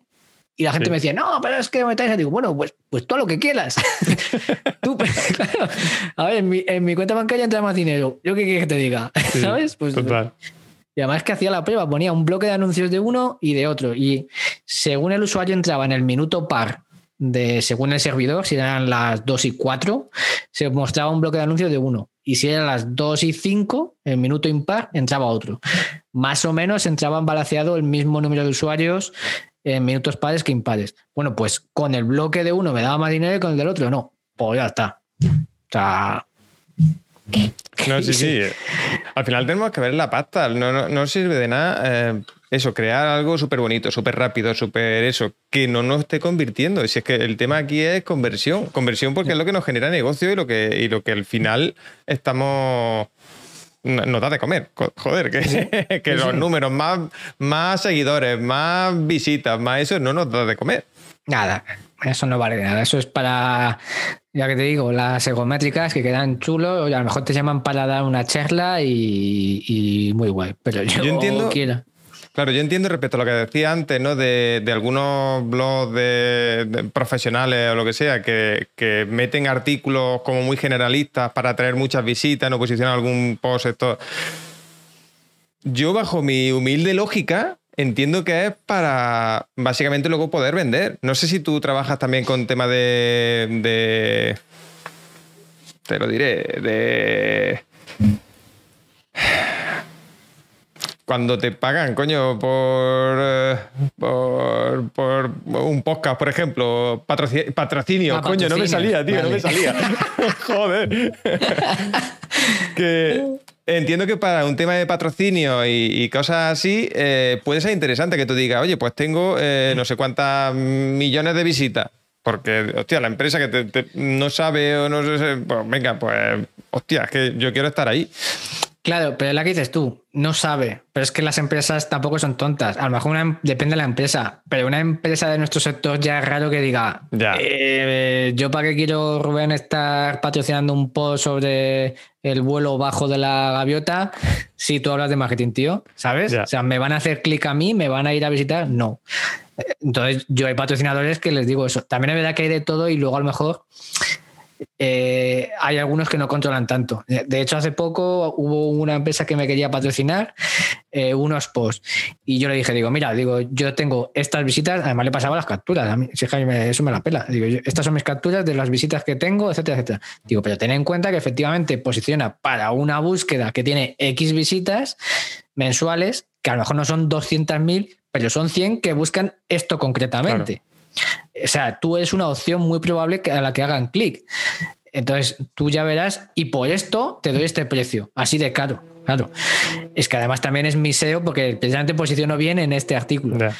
No, tal, eh, pues ya está. Pues, pues si no quieres, no quieres, no hay más tu tía. Pero luego hay. O sea, yo no te voy a, a explicar más allá de mis datos y por qué creo que esto es así. Lógicamente te voy a dar mi, mi opinión, pero tienes que ser tú el que valore efectivamente que eso sea así o, te interesa o no. Que prefieres que te, te patrocine un post que la que dices tú tiene mil visitas que no te van a, valer de nada. Pues, pues, pues tú verás. Pero suele ser ya raro en este sector. Suele ser raro en, en este sector, sí. En otros a lo mejor, y depende, a lo mejor incluso red social o, o temática, etcétera, a lo mejor cuela más y aún así luego cuando vean que la campaña no funciona o el patrocinio no tiene resultado dirán, ¿sabes? Porque algunos también es verdad que lo hacen solamente por marca y, y tiene todo sentido del mundo y otros simplemente lo hacen por conversión y oye, quieren tener lógicamente una venta o lo que sea. O sea que también depende un poco de- del caso concreto. Hablando un poco del tema de patrocinio, eh, ¿vas tú a buscar esos patrocinios o vienen los, patrocinadores a buscarte a ti? Yo depende. Es verdad que no soy mucho de patrocinio, eh, pero porque no me mola que sea antinatural. O sea, todo lo de, pues este podcast está patrocinado por tal, no sé qué. Y de hecho, alguna vez me lo han patrocinado y yo lo primero que le dije al patrocinador es que sepas que no voy a hacer esto, ¿sabes? Porque es que no me gusta. No, no, además le dije, digo, digo, yo cuando lo oigo no me gusta y además me paso esos minutos del podcast, así de claro. Porque sé que son cinco minutos y me paso los cinco primeros y no lo escucho. Digo, si ese es el efecto que voy a conseguir, paso. O sea, yo, yo quiero que me escuchen los 10 de mi podcast. Digo, que sales tú a colación de un tema, lo que sea y tal, guay. Que me ven a mí usar tu herramienta porque efectivamente la uso y tal, guay. Pero yo, si quieres como mucho, eh, o pongo aquí un, depende, ¿no? Si es un post o tal, lo pongo aquí patrocinado por o tal, pero a mí el que no sea natural, Ya. no me gusta nada, no me gusta. Y yo creo que la marca, eh, depende de la marca, te dice, no, no, es que eh, contábamos con eso, ¿sabes? Te conoce y dice, contábamos con eso y es que queremos esto, o sea, que sea natural. Y hay otras que a lo mejor dicen, ah, pues entonces si no, eso nada, ¿sabes? ya cuando te dicen, eh, contactamos con su equipo para esto, digo, "Uh, mal ya. Digo, ¿mi equipo? ¿Mi equipo? Mi equipo son los muñecos que tengo aquí, yo, ya está. O sea, O sea, este, mira, este es el, el delegado y el CEO y el delegado. Estos somos los que somos. Al final yo, yo lo veo igual. Yo, bueno, por ejemplo, estoy harto de ver vídeos de YouTube, ¿no? Eh, al principio, este vídeo, nuestro sponsor, no sé qué, lo patrocina y es que te lo pasa, es que no lo veo nunca, o lo ves la primera vez y ya está. Es No que sé. En esos vídeos, algunos llevan eh, una, una ropa de una camiseta chula, friki, no sé qué, y la gente en el chat les pregunta, hostia, ¿cómo mola la camiseta? ¿De dónde la has sacado? Pues de aquí. Porque tengo, y este es mi afiliado. Claro. Pero no pongo, cómprate la camiseta de no sé qué. Es que, es que yo para mí, a mí, creo que, queda peor. Queda peor, no sé. O, o queda, o, o se hace de forma natural el patrocinio, no, no, no, no te sé decir. O lo haces bien, a lo mejor, no sé, a lo mejor hay fórmulas que puedes decir que te patrocinan y, y hacerlo de una forma guay, chula, que no quede tan estoy obligado a poner esto, ¿sabes? Que mu- muchas veces es como lo que te hacen decir, ¿no? Yo, yo- Sí, yo sí, cuando sí. veo en la tele, tío, cuando eh, están en, los en las noticias, que ahora ya meten anuncios dentro de la propia noticia antes del tiempo, en lo que sé, y dices que le tengan que estar haciendo decir al presentador, un tío o una tía seria, tal, no sé qué. eh, yo desde que compro esta, esta tele, este televisor, no sé qué, digo, digo, es que a mí me, me- me daría una vergüenza, tío. La pela manda, la pela manda. Vete, tú sabes lo que cobren por decir la- las dos frasecitas ahí. ¿Sabes? Pero, pero queda tan ya. poco natural que dices, Sí, sí. hazlo de otra forma, yo qué sé, tío, no lo sé. No, al final yo creo que siempre podemos buscar temas de patrocinio eh, que, que- donde todo el mundo salga beneficiado, ¿no? Al final, si yo, yo- o sea, yo es- qué sé, yo si mm, sabéis que recomiendo mucho el tema de Active Campaign para el tema de hacerlo en Budemy, el marketing y demás. Pues si viene Active Campaign y me quiere patrocinar, aquí estoy, señor Active Campaign, venga usted Claro. cuando quiera, que voy a seguir hablando bien de su herramienta. Pero eh, que digamos que puede ser interesante porque le puedo decir a Active Campaign, oye, eh, vamos a hacer o voy a dedicar, yo qué sé, ya que estoy aquí en Twitch, un día a la semana a trabajar con Active Campaign. Que ahora Claro. lo hago, pero no lo hago todas las semanas, quizás, o lo que sea. Entonces, vamos a ver eh, ese tipo de cosas. Claro. Que pueda ser interesante para el usuario que, que nos ve, para la empresa y para mí también. Y, es que además yo si fuese a Campaign buscaría personas que ya usan la herramienta, que hacen eso efectivamente y a lo mejor decirle, oye, pues mira, con más razón, esta persona a lo mejor, la que dices tú, nos hace una semana o lo que sea de esto especial, lo que sea, pero ya sabemos que la usa y tiene todo el sentido el que la patrocine. Pero algo que a lo mejor yo no he usado en mi puñetera vida, empiezo a patrocinarlo, como mucho digo, oye, mira, voy a poner aquí en la esquina tu logo y si quieres me da dinero y ya está. Pero yo no voy a decir qué maravilla, que no sé qué, porque no lo he probado y ya está. Así de sencillo. Es que es eso, es todo lo que sea Pero no al natural final- a estas alturas. Claro, pero al final es como, como la afiliación, ¿no? Tú, af- tú afilias algo, o al menos yo afilio algo, o recomiendo algo, pues, aunque sea por afiliación, pero lo recomiendo porque realmente yo lo uso, porque realmente creo que funciona, porque, porque no quiero que vengas después a decirme, vaya mierda más recomendado. Claro, claro. Es, es que es eso. Yo, yo, o sea, una de las cosas que siempre digo es que si se va a hacer afiliación, que se haga con cosas o que se prueben o que tengas clarísimo, clarísimo que eh, tienes 100% confianza en eso. Y aún así, probarlo. Eh, yo siempre digo que muchas veces cae la gente en, afiliarse a cosas simplemente por venderlas y no haberlas probado, etcétera, y luego pasa lo que pasa, que luego es una mierda y la quieres tú, te, te, te caen collejas. Yo me acuerdo que en su día, cuando yo empecé a hacer las primeras comparativas de hosting, hostia, el hosting que más recomendaba a la gente y era de América era HostGator. Y ojo, que HostGator ahora, por lo visto, no debe funcionar mal. Bueno, pues yo en su día lo, lo probé y era una basura, tío, así de claro. Yo O sea, también me lo iba como probé. y no. me iba como el culo. Digo, ¿cómo puede ser que recomiende a la gente esto?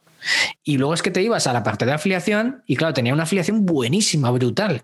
Era una afiliación por niveles que a lo mejor si conseguías eh, eh, que te comprasen con, a partir de tu afiliación cinco hosting, te daban 70 dólares por cada uno de los cinco.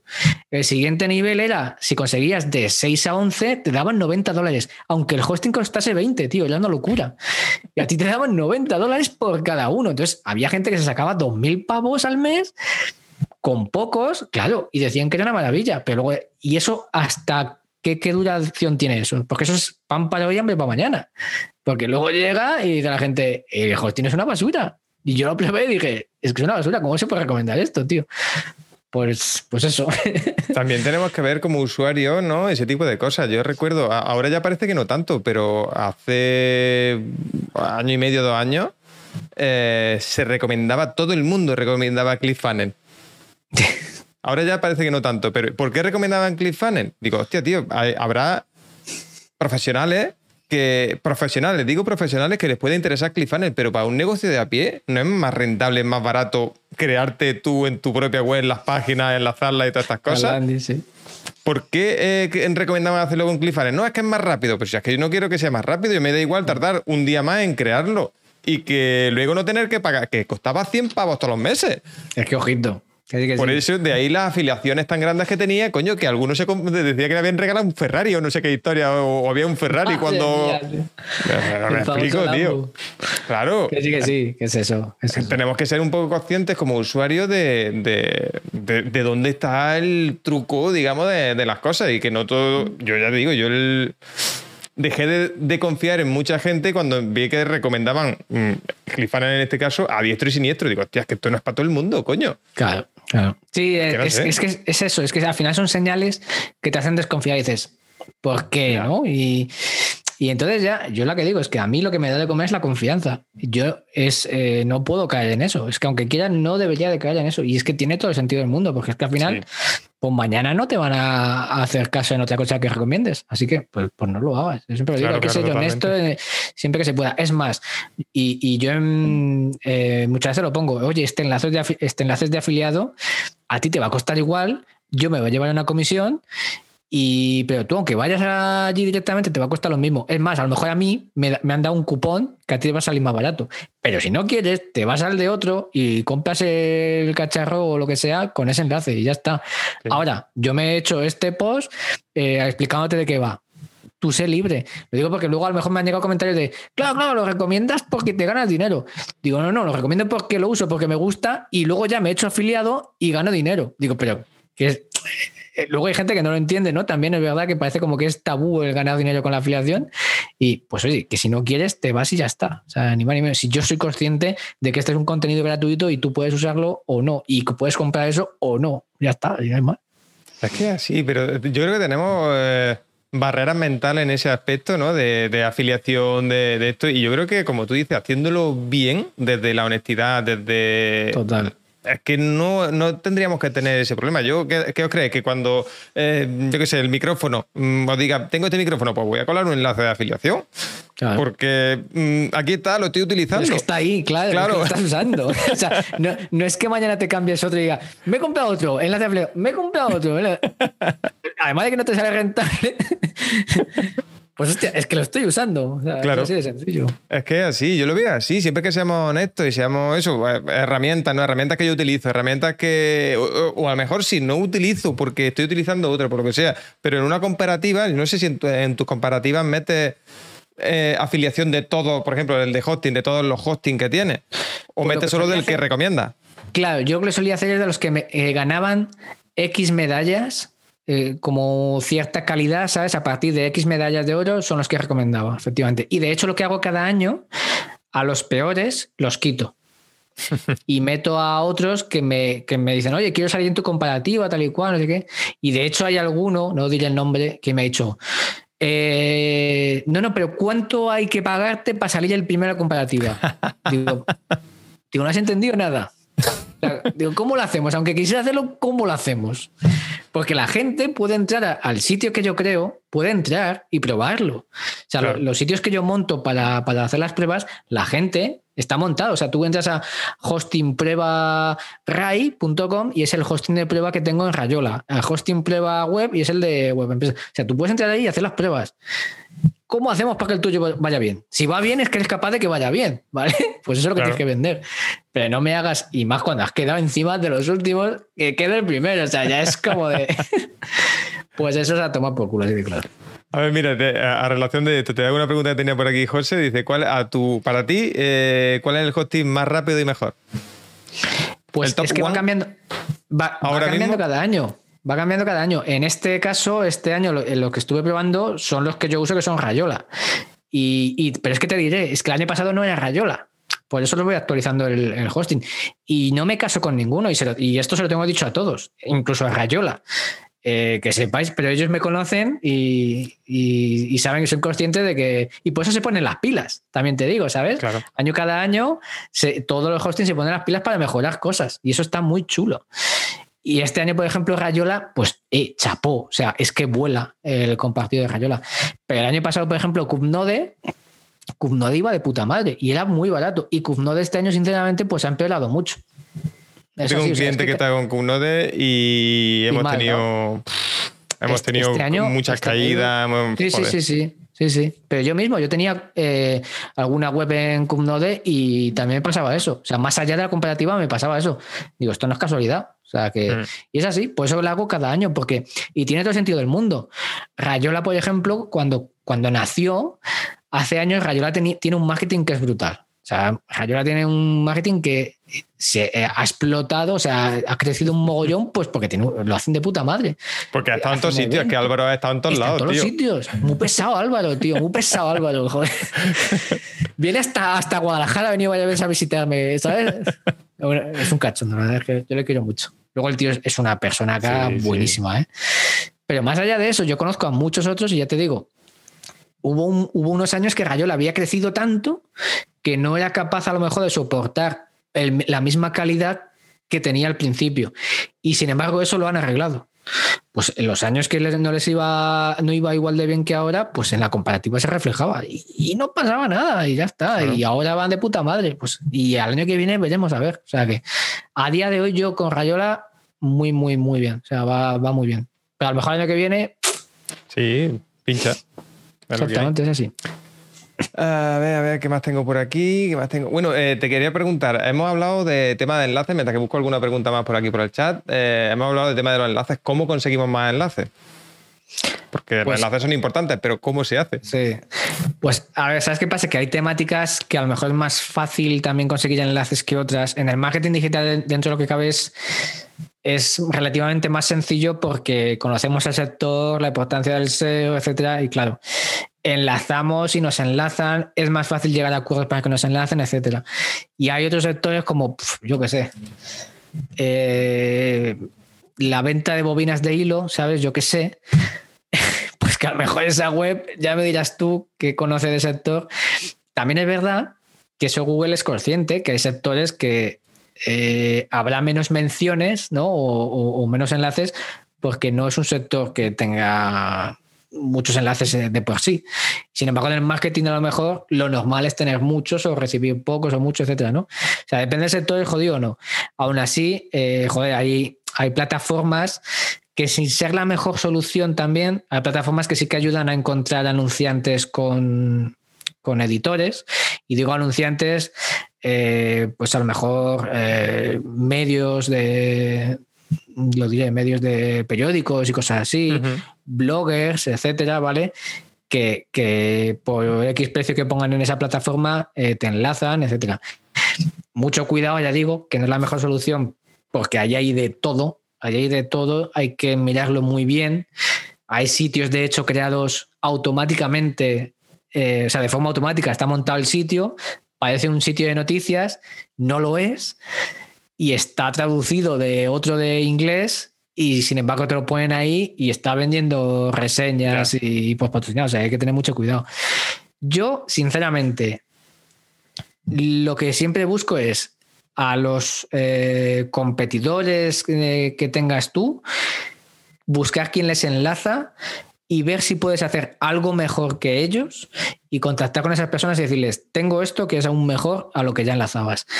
Es jodido, es jodido, y depende del sector también, no son muy duchos a cambiar enlaces y demasiado que han sabido ponerlo, pues como el que dice, y es jodido, pero es una forma. Muchas veces lo que mejor funciona es buscar tú esos sitios que enlazan a tus competidores o a sitios importantes de tu sector, ¿vale? Y no tiene por qué ser el mundo.com, son medios generalistas. A Google, como digo, le mola mucho la especialización. Si hay una revista concreta que habla sobre la bobina de hilo, de puta madre, ahí es, ese es tu sitio para que te enlacen. Contacta con ellos o lo que sea. O sea, es buscar un poco esa bichuela. Y luego email, un email y, y ser lo más natural, ver un poco si saben de qué va el tema, si no, comentárselo, etcétera. Es que ya te digo, depende de, del sector.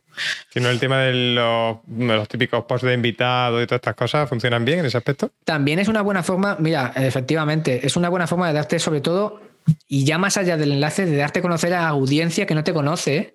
Y eso es cojonudo. Y, y la gente muchas veces lo hace solamente por el enlace, pero llegar a un sitio web donde no te conoce ni Peter y el, el, el webmaster te presenta como autoinvitado y habla sobre un tema y la gente ve, hostia, el gafotas este cómo controla este tema, o qué bien lo cuenta, o qué bien no sé qué, y te empiezan a stalkear eh, quién es este, cuál es su blog, quién es no sé.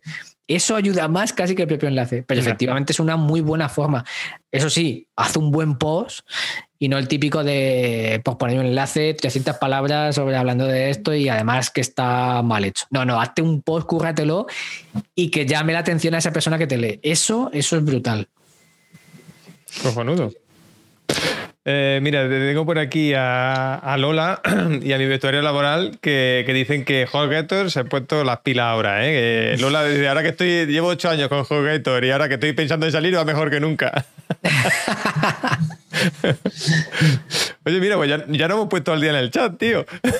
Sí, ¿no? Mira, ya estamos. Hemos respondido todas. Bueno, si tenéis más preguntas, yo, eh, si quieres, vamos, yo creo que no nos hemos dejado nada en el tintero, espero.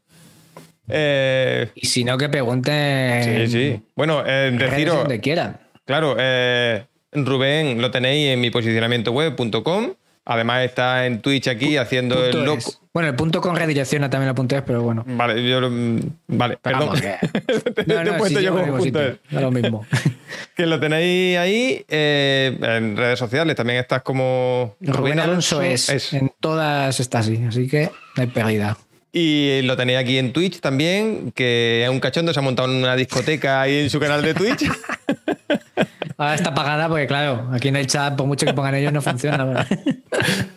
Pero, pero vamos, que si lo queréis encontrar, ahí lo tenéis, ¿vale? Eh, eh, a ver, ¿qué dice por aquí JJ? Dice, hay servicios de hosting muy buenos y muy malos según lo necesites. Totalmente. Claro. Totalmente. Y al final es que depende de las necesidades de cada uno, pero entiendo que eh, al final las pruebas que tú haces, eh, Rubén, más o menos son las de meter un blog normalito, ¿no? Que, oye, empezar por aquí. ¿no? Eso es, eso es, sí. Es, sí, es, es un hosting sencillito, barato para empezar, por así decirlo. O sea, no es una prueba para un e-commerce, para una tienda o algo así, no, no. Eso es. Est- estaría bien, a lo mejor una comparativa de ese estilo, fíjate. Claro. Eh, yo termino, eh, Rubén, si te parece, con las preguntillas que hago siempre a todos los invitados, ¿vale? Venga. Pr- primera pregunta. Eh, mira, a ver, tenemos aquí alguna de. Otra de Lilu, te lo voy a hacer antes. Dice: pregúntale que si tuviera que arrancar desde cero, ¿qué clase de web haría? Afiliación, e-commerce, etcétera. Yo haría lo mismo que a día de hoy. Sí, porque conozco cómo soy, eh, soy consciente de que eh, mi forma de contar las cosas llega a, la- a las personas, sobre todo en temas técnicos, y aunque no tuviese ni la mitad de visitas o de ventas que a día de hoy, haría lo mismo. lo tengo claro. Sobre, sobre todo por una razón muy sencilla, es que me mola mucho lo que hago, sinceramente. O sea, es lo que te he dicho antes, si no me molase lo que hago, no lo estaría haciendo. Es que depende mucho, yo creo que sé por, por dónde va Lilu, ¿no? Y es que ella tiene un, se ha montado un e-commerce y demás, y creo que ahora estará pensando un poco en decir, vale, mm, sigo con el e-commerce que no estoy vendiendo demasiado, o me pongo una afiliación con, yo que Ya. sé, Amazon o lo que sea. Ya. Ahí eh, yo creo, doy también mi opinión, y es que depende, depende de, de lo- de la necesidad de cada uno, de lo que quiera cada uno. Porque yo he visto, ¿no? de hecho, en algunos negocios que he conocido, le, tenían un e-commerce y le he recomendado quitar el e-commerce y empezar con afiliación, digo, porque mm, la gente no se está fiando de ti. Tienes que generar una autoridad cojonuda para, para eh, tirar por el e-commerce, para que te compren a ti. Claro. De otra manera es mucho más fácil. Y luego pu- muchas veces para resultados de mierda. Mm, Resultados de mierda eh, me refiero a que a lo mejor mm, hago un e-commerce con dropshipping ajustadito, ¿sabes? Me estoy ganando un, cin- un 10%. Digo, para Y un el 10%. pifostio que tienes montado y el jaleo que gestionarlo se te va Y la luego, vida. sobre todo, el tema de gestión de devoluciones, gestiona no sé qué, gestiona no sé cuánto. Creo que es más fácil eh, enlazar a Amazon, por ejemplo. Oye, mira, te recomiendo esto, tira para Amazon, que Amazon lo conoce todo el mundo te, y además te puede llevar a afiliación no solo de lo que tú le has recomendado, sino, hostia, he visto una televisión de 1500 pavos, me la compro también y me llevo de afiliación. Tal cual. Sí, sí, sí. Es sí, sí, es, es eso. Hay, hay sitios que no merecen la pena o, o, o sea, hay negocios que a lo mejor no merece la pena, por aquí dices tú, no tienen autoridad o no consigue ventas lo que sea. Oye, mira, lo comido por lo servido y encima que te vaya a costar el divorcio porque estás aquí sentado todo el santo día. ¿Qué dices? O sea, Totalmente. Amazon y además la gente tiene más confianza en Amazon, sabe que lo va a tener mañana y tal. cual. No puedes competir, pues chico, únete a ellos. Claro. Es que lo más- yo creo que muchas veces es lo más fácil, no tenemos que reinventar la rueda. Otra cosa es que queremos, que, que queramos expandir, ampliar, aumentar, ¿no? Yo lo he dicho siempre, yo eh, estoy dándole vuelta a un proyecto de, de dropshipping también para hacer, para hacer el co- el e-commerce, pero porque son cosas personalizadas, no es Claro, cualquier claro, cosa. claro. Entonces, ahí puede tener sentido. Claro, es que es eso. De hecho, mucho, muchas cosas de dropshipping que funcionan al final son cosas de personalización. Y es que al final es eso. Cuando sí que, o, o- o un e-commerce que vende sus propios productos, muy artesanal o así, tiene todo sentido del mundo.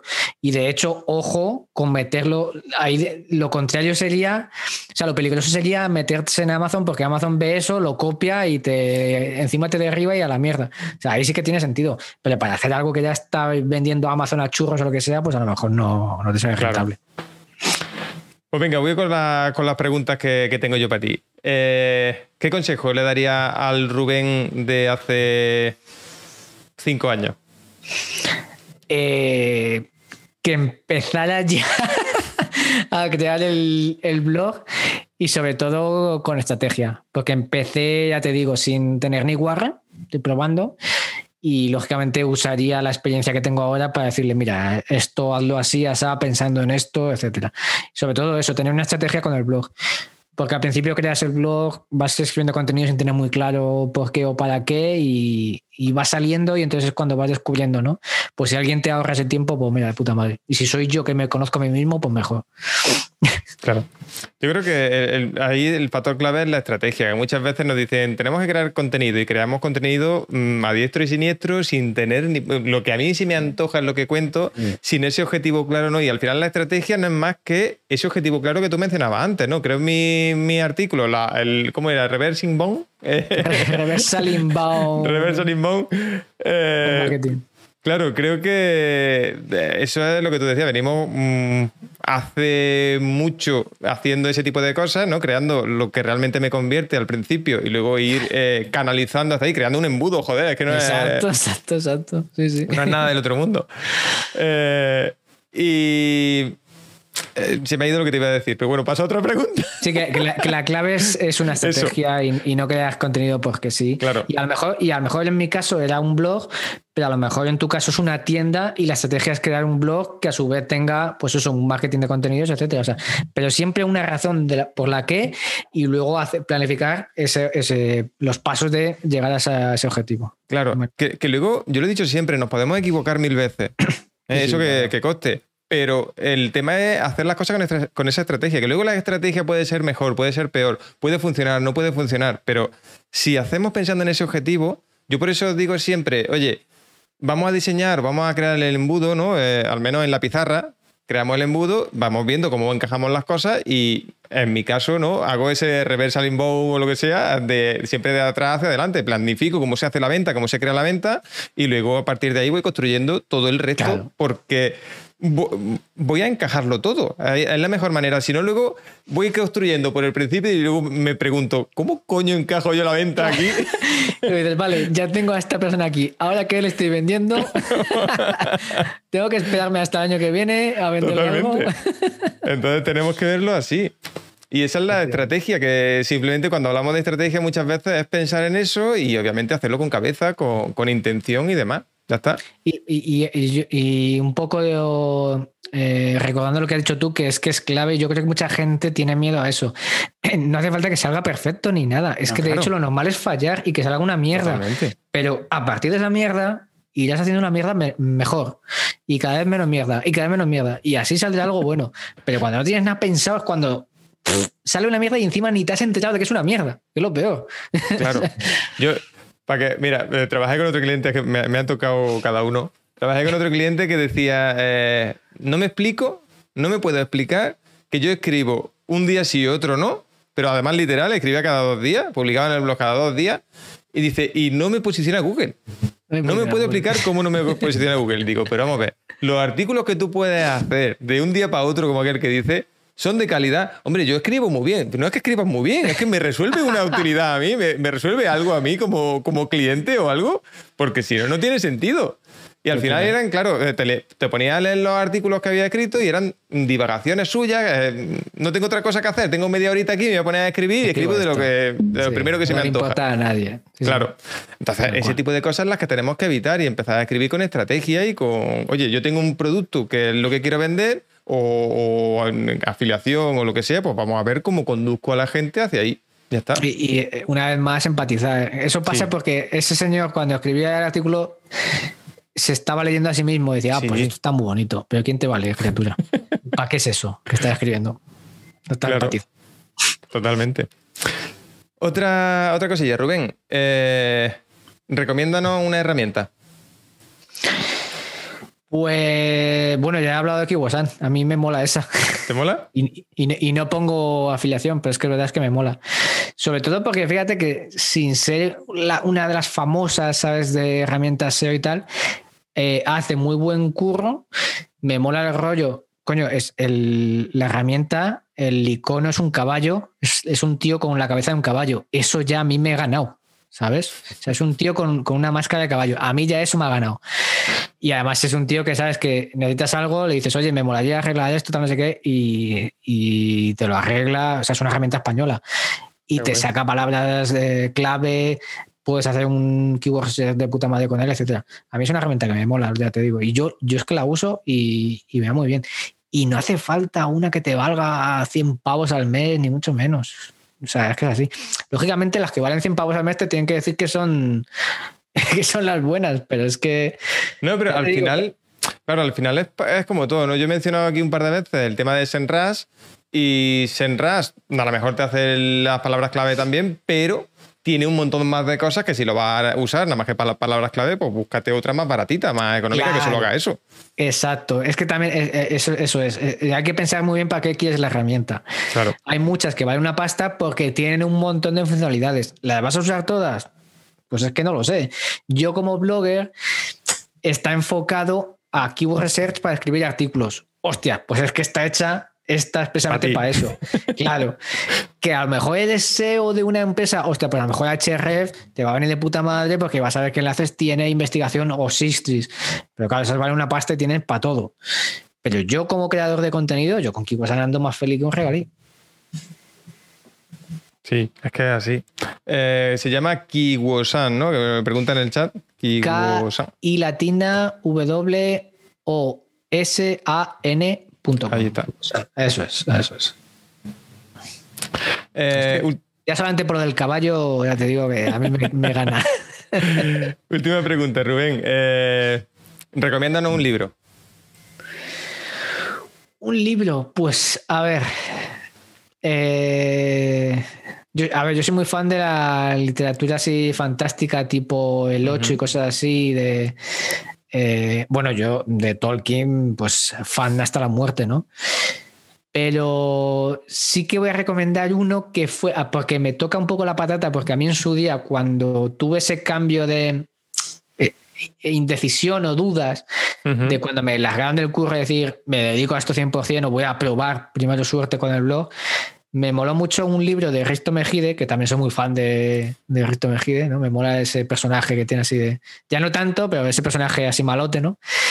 Y escribió uno sobre, ¿cómo se llamaba? 50 excusas o 50 razones para no trabajar por tu cuenta o algo así. Y era un librito muy pequeño, como una libreta, y te iba contando, ya te digo que me tocó mucho porque en ese momento pues eh, estaba en esa tesitura y me... Mm. Y joder, es que lo leí y digo, a veces necesitas que lees cosas así para confirmarte a ti mismo, ¿no? Y eso que tú piensas y que alguien te la está diciendo y dices, pues es que es esto, ¿sabes? Es que es esto.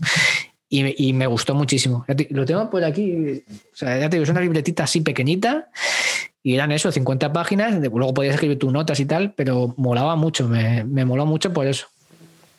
Mola, mola, pues. Tomada no te queda. bueno, Rubén, pues muchísimas gracias, tío, por, haberte pasado por este ratito y, por estos consejos que nos has dado. Yo creo que nos ayuda a entender un poco mejor cómo, cómo funciona todo este este mundillo del blogging, ¿no? Que, al final, aunque tú trabajes a nivel de afiliación, pero lo podemos enfocar para vender nuestros productos y demás. Y creo, Que, creo que es interesante, ¿no? Siempre tener eso, ese tipo de cosas claras. Oye, eh, una cosa que a mí me ha quedado como duda ya personal, ¿no? Yo te la lanzo. Eh, ¿Qué porcentaje tienes de, de, facturación, de, de temas de publicidad?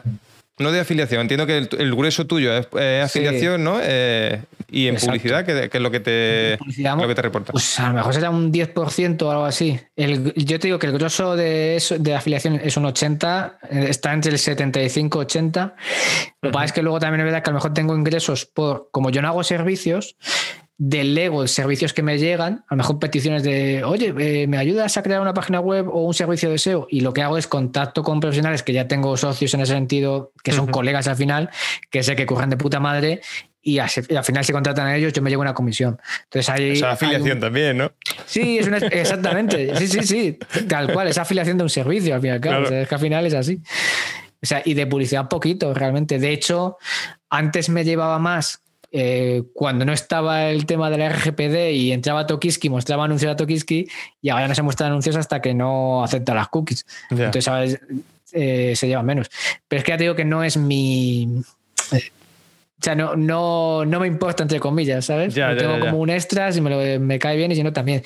Mi, mi, fuerte es en la afiliación y es en lo que trabajo 100%. Mi estrategia está enfocada a eso, ¿vale? Al 100%. Claro, eso, por, eso, por eso justo te preguntaba, ¿no? Porque mm, podemos caer en la tentación de, de, llenar nuestra web de publicidad porque así me dan más, porque así, y al final perdemos la base de la estrategia. Y es lo que tú decías antes, ¿no? yo, hostia, en los artículos que realmente son de conversión, ahí he quitado la, la publicidad intento que no se muestre para que no me quite esa conversión, porque me, eh, me gano más de afiliación de alguna herramienta que de la mierda que venden de, publicidad. Eh, además es que la publicidad que yo uso principalmente no es por clic, sino que me generan ingresos por visualizaciones. O sea, eh, eso es para que veas un poco el sentido incluso de que intento que no huyan por ahí, sino que simplemente se visualicen anuncios. Hay, hay plataformas que te pagan por eso, por CPM, pues ya está, pues bienvenida sea pero es, mi, mi, estrategia es afiliación de 100%, totalmente. Cojonudo. Pues Rubén, te dejo que descanse esa, esa voz, esa bonita voz. Está terciopelada voz. Ahora con los niños la descanso, ya verás qué bien. Sí, ¿no? Ahora a mí me pasa como a mi niño, recoge. Sí, sí, sí, tal cual. Recoge los juguetes. Oye, gracias a ti, tío, por invitarme, que me lo he pasado de puta madre y. Joder, nada, para y un, placer. que además me mola mucho, tío, eh, el rollo que tienes que tu Twitch mola un mogollón, que lo sepas. Oye, mil gracias. Y, y, así da gusto, tío. Al final es eh, hablar como colegas aquí y, es como uno mejor se lo pasa. Claro, tío, yo creo que eh, ese es el puntito, o al menos el que yo le he encontrado aquí a Twitch, que es, oye, venimos a hablar como colegas, como si estuviéramos una barra de una barra de bar, ¿sabes? Eh, una cerveza en la mano, ojalá pudiéramos tenerlo.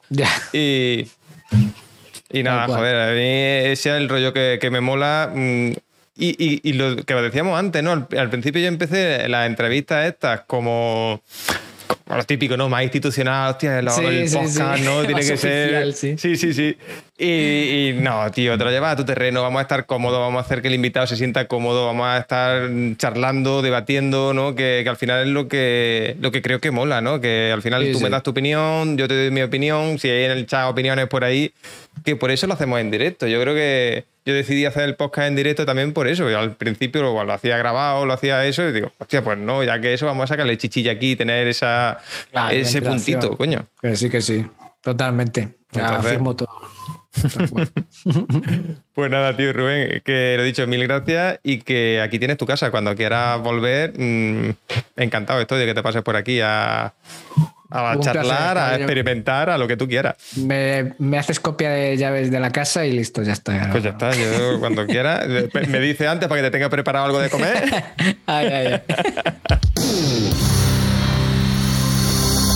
Bueno, espero que te haya gustado este, esta charla con Rubén Alonso. Creo que eh, se ha notado mucho, que yo me lo he pasado genial. Si quieres vernos en directo, pues solamente tienes que venirte a Twitch, twitch.tv barra optimizafunnel, porque cada semana eh, estoy ahí, normalmente los miércoles, con un invitado distinto haciendo estas charlas en directo y siempre puedes participar, ¿vale? Si quieres saber quién viene cada semana, solo tienes que venir a, mis redes sociales, que suelo publicarlo por ahí. Eh, en todas las redes sociales soy Optimiza Funnel, ¿vale? Y por supuesto, espero la semana que viene para que descubra una nueva charla interesante sobre marketing y emprendimiento. Hasta la semana que viene. Chao.